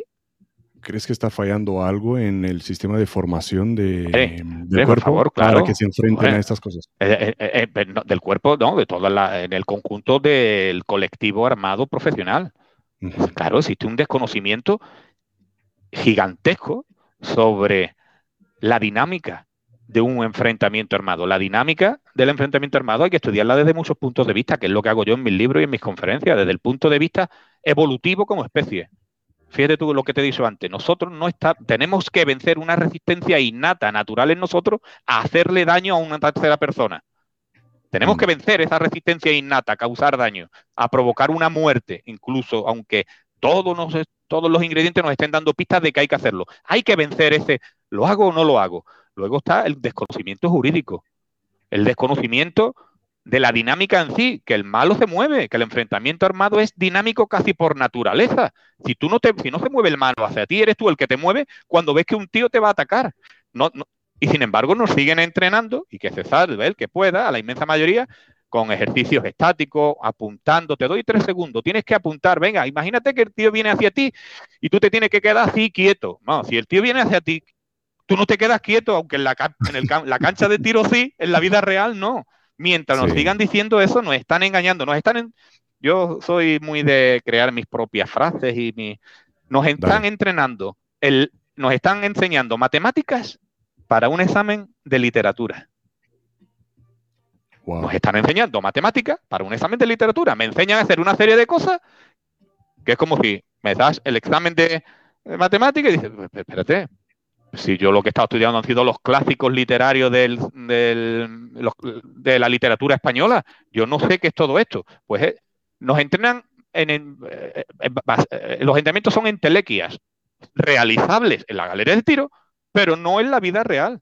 Eso de quédate quieto, mantén la calma. Imagínate que el tío, ¿cómo? Si dices que el tío viene hacia mí corriendo con un cuchillo desde tres metros, ¿cómo voy a, mantener la calma? Es, es, imposible. Es imposible mantener la calma y quedarse quieto, a no ser que se produzca algo que está estudiado que ocurre en estas situaciones de máximo mm. estrés, de supervivencia, que es un congelamiento emocional. Hay gente que se queda así, sí, este se queda quieto, como en la mm. galería de tiro. Lo que pasa es que la galería de tiro se queda quieto y así, pero aquí se queda así. Eso ocurre. pero nos enseñan matemáticas para un examen de lenguaje. así de claro. Eh, te, conviertes en, una víctima por defecto. Mm. Eh, sí, estamos aquí, todos los que estamos viendo, eh, eh, impresionados, de verdad. Y quiero que la gente que nos está viendo se lleve algo, algo de todo esto. Quiero mm, algunos consejos de ti, ya que estás, ya que has, pasado por esto. Em, y quiero saber también durante tu recuperación, eh, aparte de quién te ha apoyado, en qué buscabas inspiración para, seguir adelante, quién te inspiraba o qué te inspiraba. Bueno, la familia fue mi mayor cobijo. La familia, mis mm. padres, que ya no viven ninguno de los dos. Eh, mis padres, mis hermanos, mi mujer, mi niño. Ahí es donde mm. he encontrado el mayor de los cobijos, aparte de en algunos magníficos compañeros, tanto de mi cuerpo como de otros. Inspiración para seguir adelante. Pues no tengo respuesta. Inspiración. Pues yo creo que el tener que sacar. Mira, yo siempre quise. Yo siempre quise ser un ejemplo para mi hijo. Quise ser. Entonces, yo quizá. Estoy estirando mucho. Estirando mucho la, la pregunta y la respuesta. Eh, quizá mi hijo es mi leitmotiv, el, el, motivo de, todo. Yo quería, yo mm. quería que mi hijo en mí viese un ejemplo. Mm. Yo antes de que esto ocurriera era corredor y corría mucho. Cuando tuve que mm. dejar de correr me convertí en nadador y nadaba mucho. Eh, tuve que dejarlo ya luego por el tema de las múltiples operaciones de columna. Y siempre he querido que mi hijo viera en mí un ejemplo. y me ha superado mi hijo me ha superado. Yo, si algún día soy inteligente, quiero tener el nivel de mi hijo de inteligencia. Me ha superado. me ha superado con crece. Lo que pasa es que el jodido no quiere. Eh, parece ser que sus derroteros eh, laborales o profesionales no van por el mismo camino que el mío. No, no parece que vaya a vestir uniforme es más mm, listo. no, no, no va a hacer. Tendría, tiene capacidad para hacer general. Si se presenta a la escuela de oficiales, podría ser general dentro de 30 años, pero, pero no, no, no se quiere dedicar a lo nuestro. Durante varios años sí ha fantaseado con la idea mm. de, ser eh, oficial de la Guardia Civil, teniente de la Guardia Civil. Incluso se planteó. le, le, hizo replantearse esa idea? No lo sé, sinceramente. Yo creo que, que es más listo que yo es más listo que yo y sabe que puede llegar más lejos. Te dejó un sabor muy amargo. Eh, no sé, no sé, no sé. Él, no, él cuando eh, ha muy poco el, tiempo que habla, que ha fantaseado, por así decirlo, con de mayor ser miembro de, de la raza de los perros guardianes. Mm. Eh, las veces que él ha pensado en eso han sido, o lo ha dicho, o lo ha manifestado, han sido pocas, han sido pocas. Él siempre le ha, yo sé, no sé, es que el niño está a un nivel intelectual que me supera con creces. Así que, espero, que, espero que sea muy aprovechado en otro sector. Sí, segurísimo. Y tiene todo el ejemplo en ti de inspiración. Todos tenemos un ejemplo en ti de inspiración por no tirar la toalla. Podías haber acabado peor, pero aquí estás para contarlo y, para, que la gente aprenda, aprenda de, de esta gran lección, de este de este evento que te haya sucedido y no has dejado que... Mm, tú has dicho que te ha matado. Pero... Sí, yo siempre digo el día que me mataron. Cuando hablo de aquello, siempre digo el día que me mataron. Lo pongo entre comillas. Obviamente no estoy muerto, no resucité. Mataron tu sueño de ser Me reinventé. Sí, me mataron, me mataron, me mataron en muchos sentidos. No obviamente en el físico, porque no estaba hablando con un espectro, pero sí. me mataron en muchos aspectos, sí. Mi vida cambió en muchos aspectos. Mi mujer de entrada estaba embarazada y abortó al mes del disgusto tan grande. Eso también marca. Claro. El disgusto muy grande le produjo aborto. Que eso lo sabe muy poca gente. Esta, mi familia lo sufrió. Siento muchísimo escuchar esto. Eh, no puedo ni imaginar por lo que habéis pasado, pero está claro que son una terapia de grupo tus, tus conferencias, como lo dice este usuario en Facebook, y seguro porque la gente se lleva una gran lección de vida de, de tus conferencias y de tus lecciones. Me alegro mucho que lo hayas podido soltar aquí todo, hacer toda esa anatomía. Lo he, vomitado. Lo has vomitado aquí, todo, y hemos hecho la, anatomía de lo, de lo sucedido. Em, ¿Qué planes tiene Ernesto Pérez Vera? ¿Qué tan lejos quiere llegar ahora? Bueno, yo, mira, eh, me conformo con, llegar a septiembre y ver cómo mi niño se marcha a Estados Unidos, porque en, ah. en agosto se marcha a Estados Unidos a estudiar. Y, me conformo ahora mismo con llegar hasta a septiembre y ver cómo mi niño llega a Estados Unidos y se incorpora a su curso académico allí. No tengo mm. grandes planes de futuro más allá de aquel literario mm, del que te he hablado, que en 2022 va a publicarse otro libro mío. y, y, quiero que llegue septiembre para que ya el papá, ya estoy, no voy a decir a qué ciudad, ni a qué estado, ni a qué instituto va high school va ya estamos aquí y quiero que venga siendo bilingüe y que mm. venga de allí, va a estar un año, y que venga de allí ya con... Y estoy deseando, ¿sabes? ¿Qué ilusión tengo? ¿Cuál es mi ilusión? Además me quita, me quita el sueño, saber qué va a estudiar mi hijo, porque es que puede estudiar, sinceramente, dirás, claro, todos los padres, pasión de padre, pasión de padre. Mi hijo puede estudiar lo que quiera. De pequeño le encantaba la medicina y hablaba al niño de anatomía del cuerpo humano, que mm. se sabía nervios, músculos, eh, de fisiología sabía infinitamente más que yo. Eh, luego dijo, no, ahora me gusta no sé qué, y era el que más sabía.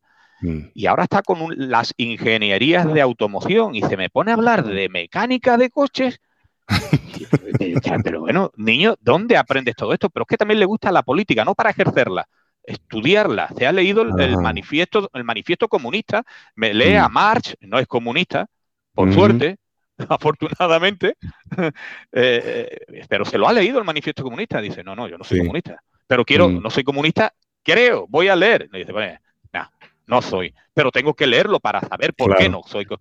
Oye, que ahora que, va a cumplir 16 años y esto y que hace dos años me dijera, papá, ¿me puedes descargar el manifiesto comunista? ¿Me puedes comprar tal libro de economía y este de tal? Y, ¿Cómo?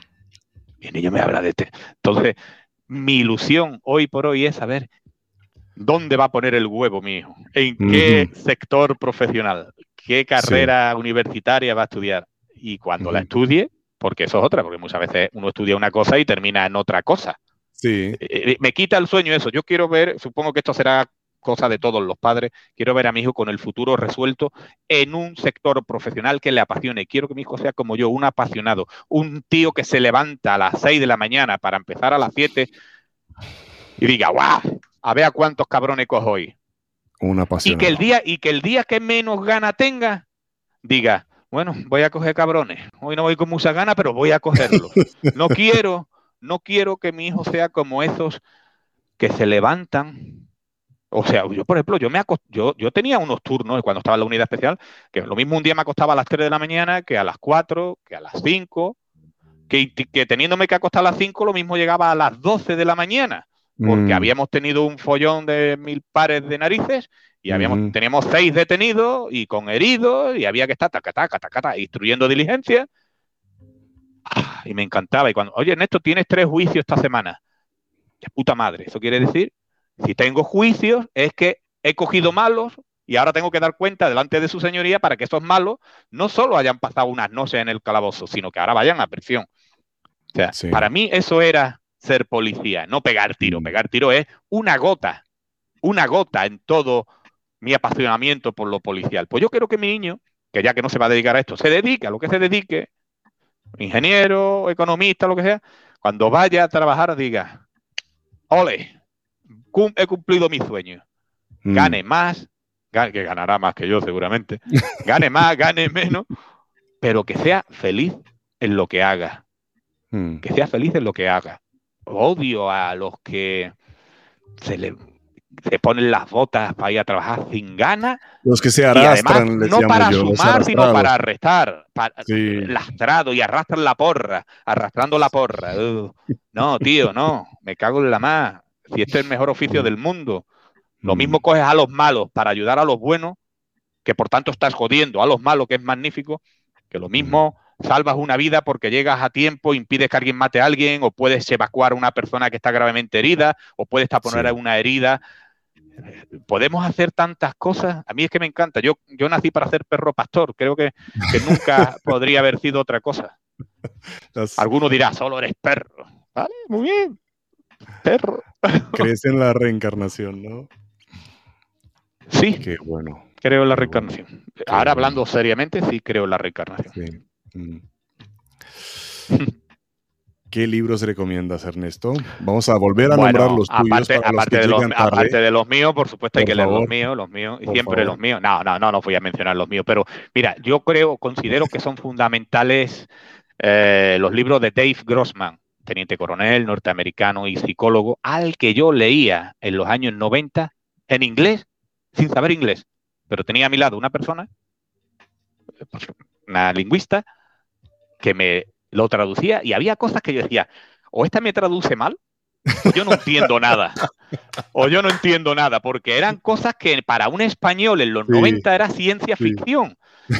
¿Tío de qué está hablando? ¿De qué, me está hablando de la redistribución de la sangre en situaciones de estrés? ¿De qué me está hablando de.? Y ahora todo aquello que yo le leía en los 90 y que yo decía, no sé si lo estoy entendiendo bien, porque me parece demasiado rebuscado. Luego, cuando en 2014, cuando ya estaban publicados algunos de mis libros, Mm. En 2014 algunos de los libros de Dave Grossman, como son Matar o Sobre el combate, los leí ya en español y digo, eh, menos mal, lo entendí bien, lo entendí bien, es verdad que lo entendí bien. Entonces esos libros, los de Dave Grossman, para mí son fundamentales. Eh, Principios del adiestramiento policial, de Cecilio Andrade también.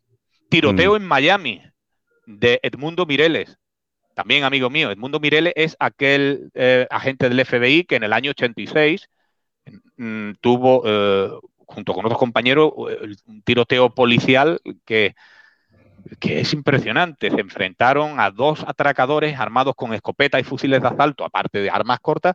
Se enfrentaron, me parece que eran seis agentes del FBI, murieron cinco, sobrevivió uno, que fue Edmundo Mireles, que fue el que acabó con los malos y puso eh, de origen mexicano, Edmundo Mireles, mm, fue el primer agente del FBI en recibir la máxima condecoración del FBI.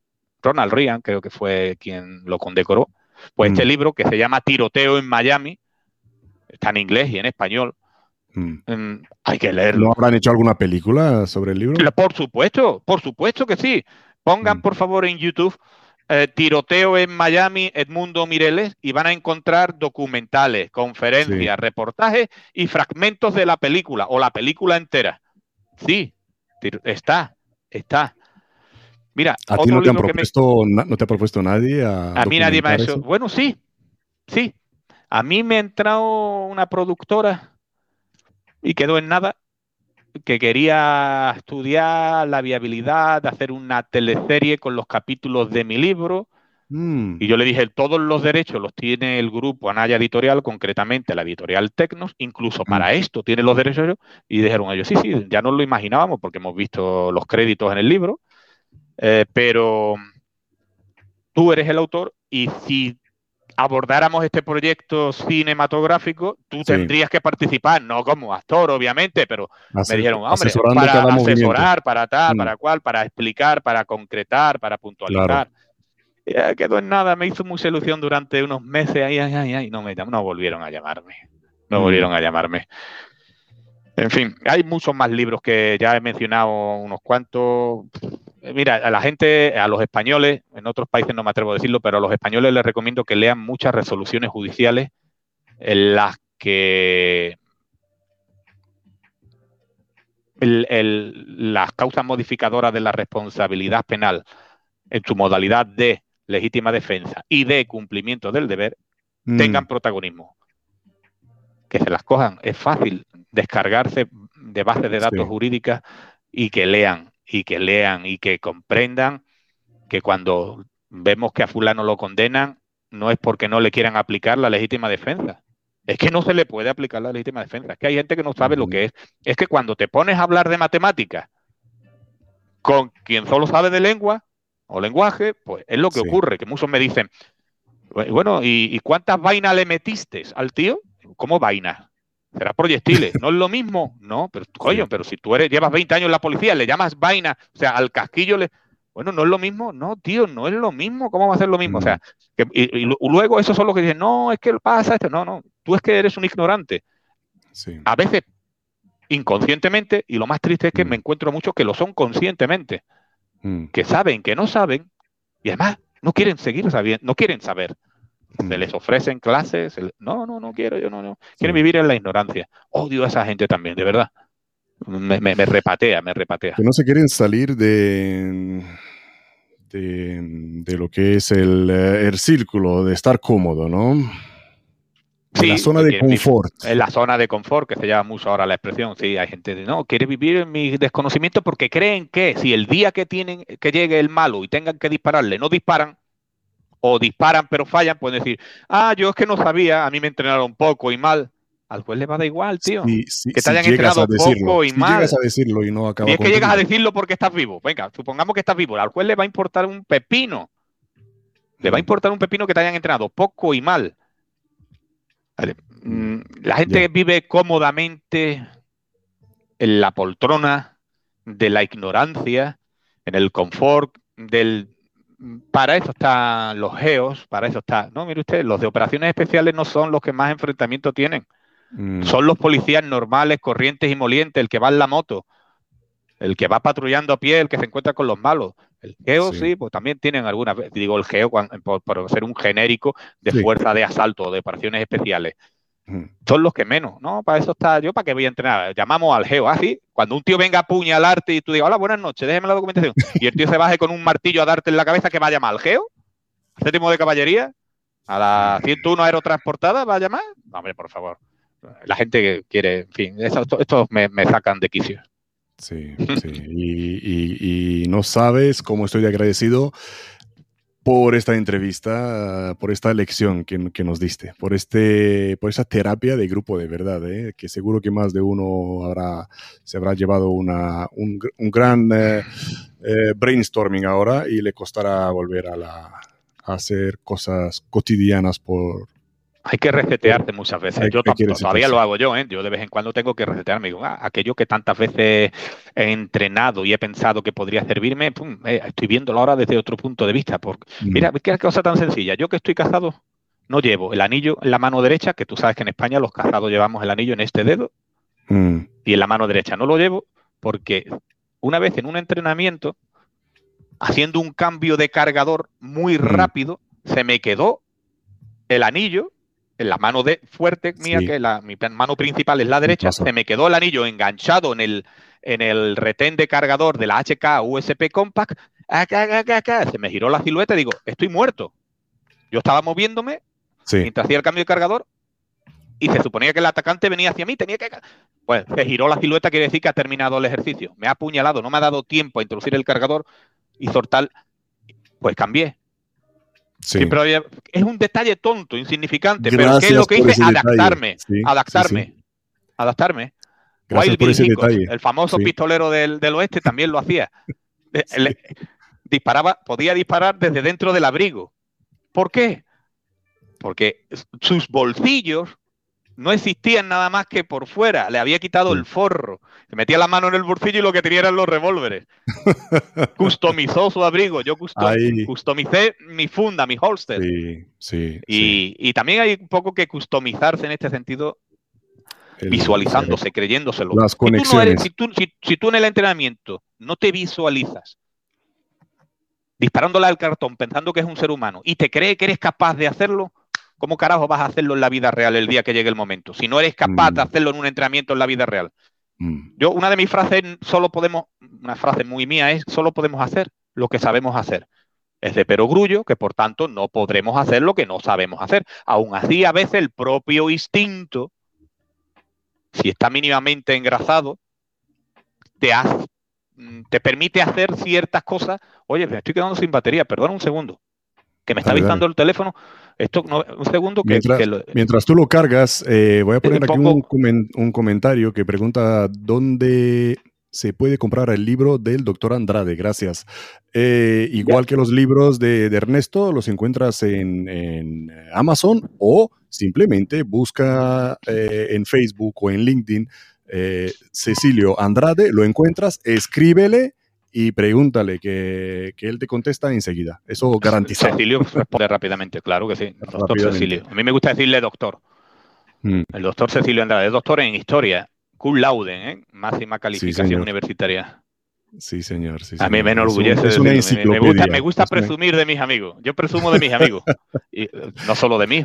Aquí quiero, que aquí quiero presumir eh, con, los invitados, pero es difícil, ¿eh? Es difícil sacarles un poquito de, de,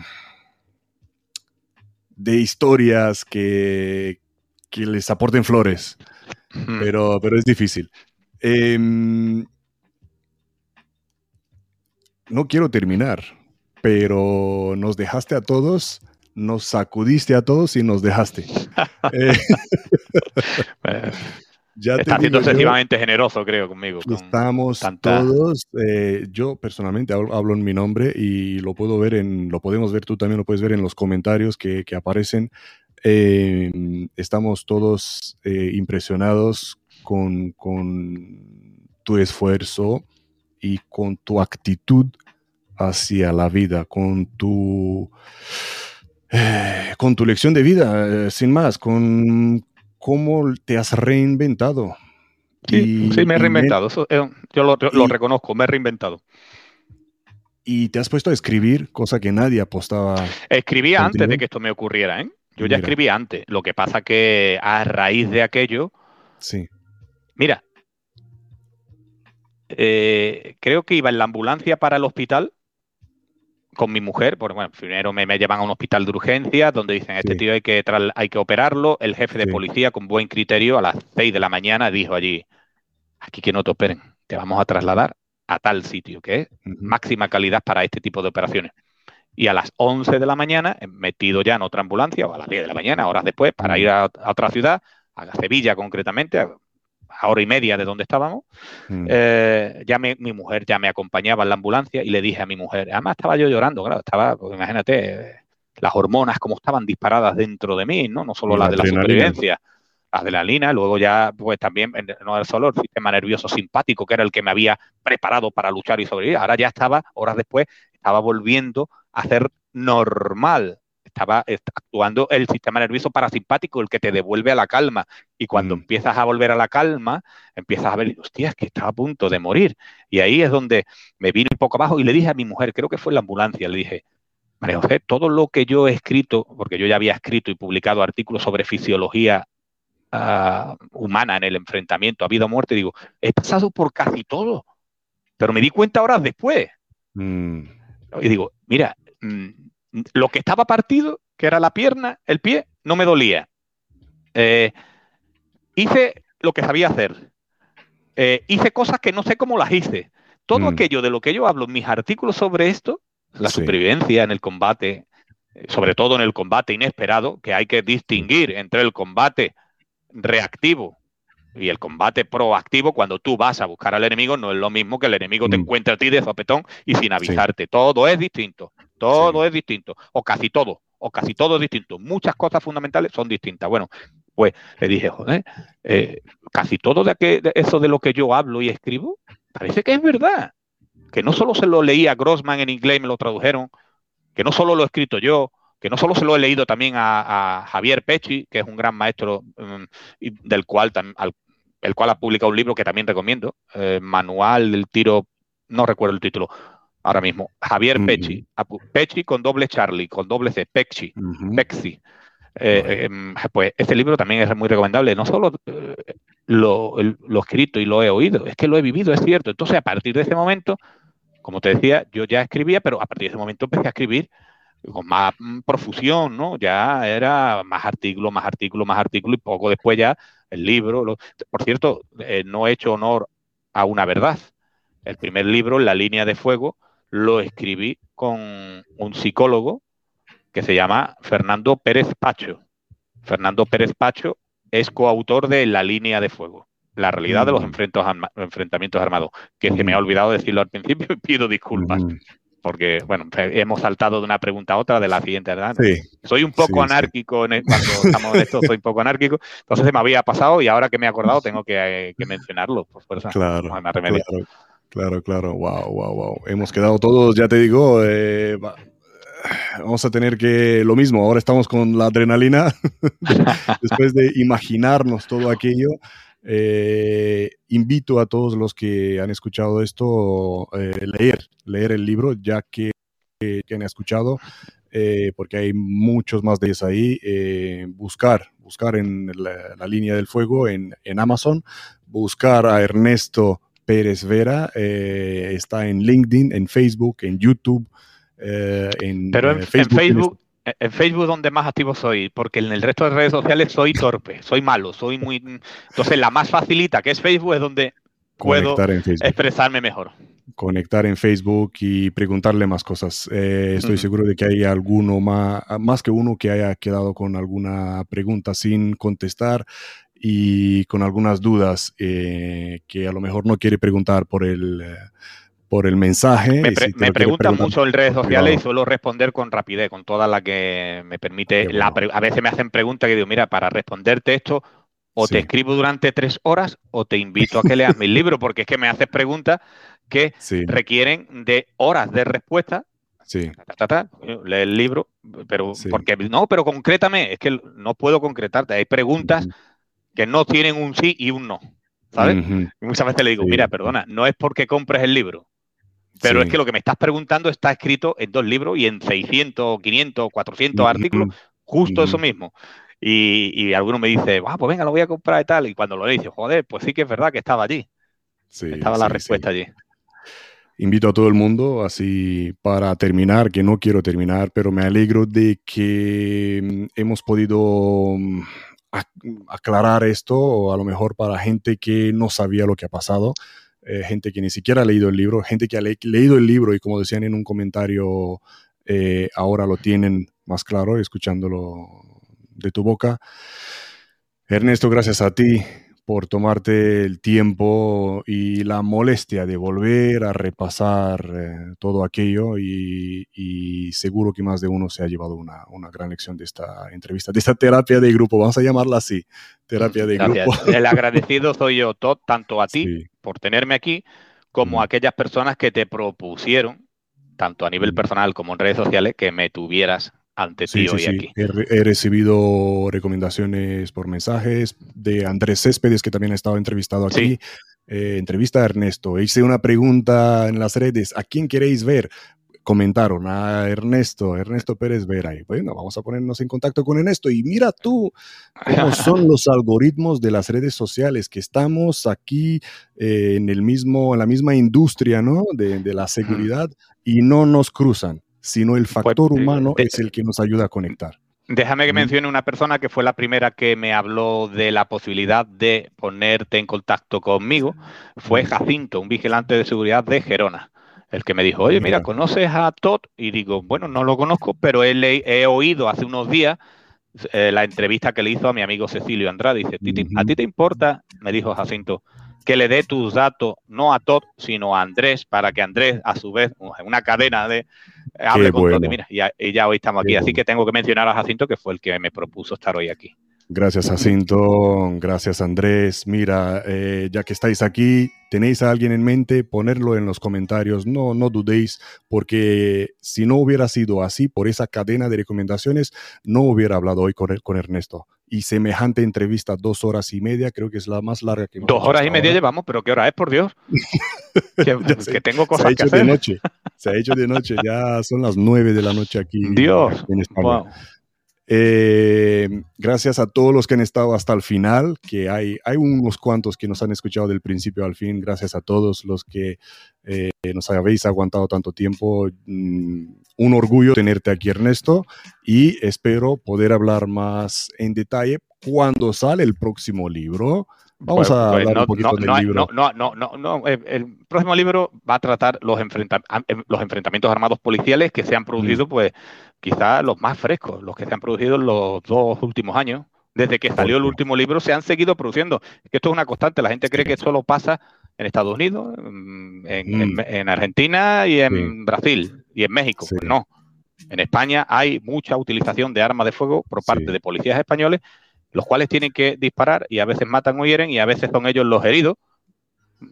Y a veces también los muertos por no hacer lo que hay que hacer. Y unas veces no lo hacen porque no quieren, otras porque no saben, otras porque no saben que pueden hacerlo, porque falta instrucción en todos los sentidos. Y el libro pues versará sobre otra vez sobre eso y mejorará en mucho a los dos anteriores.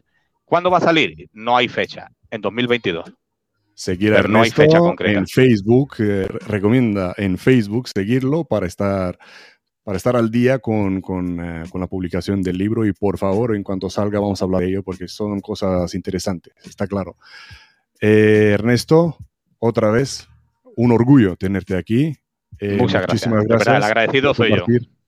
Toda tu historia con nosotros y gracias a los que nos habéis escuchado.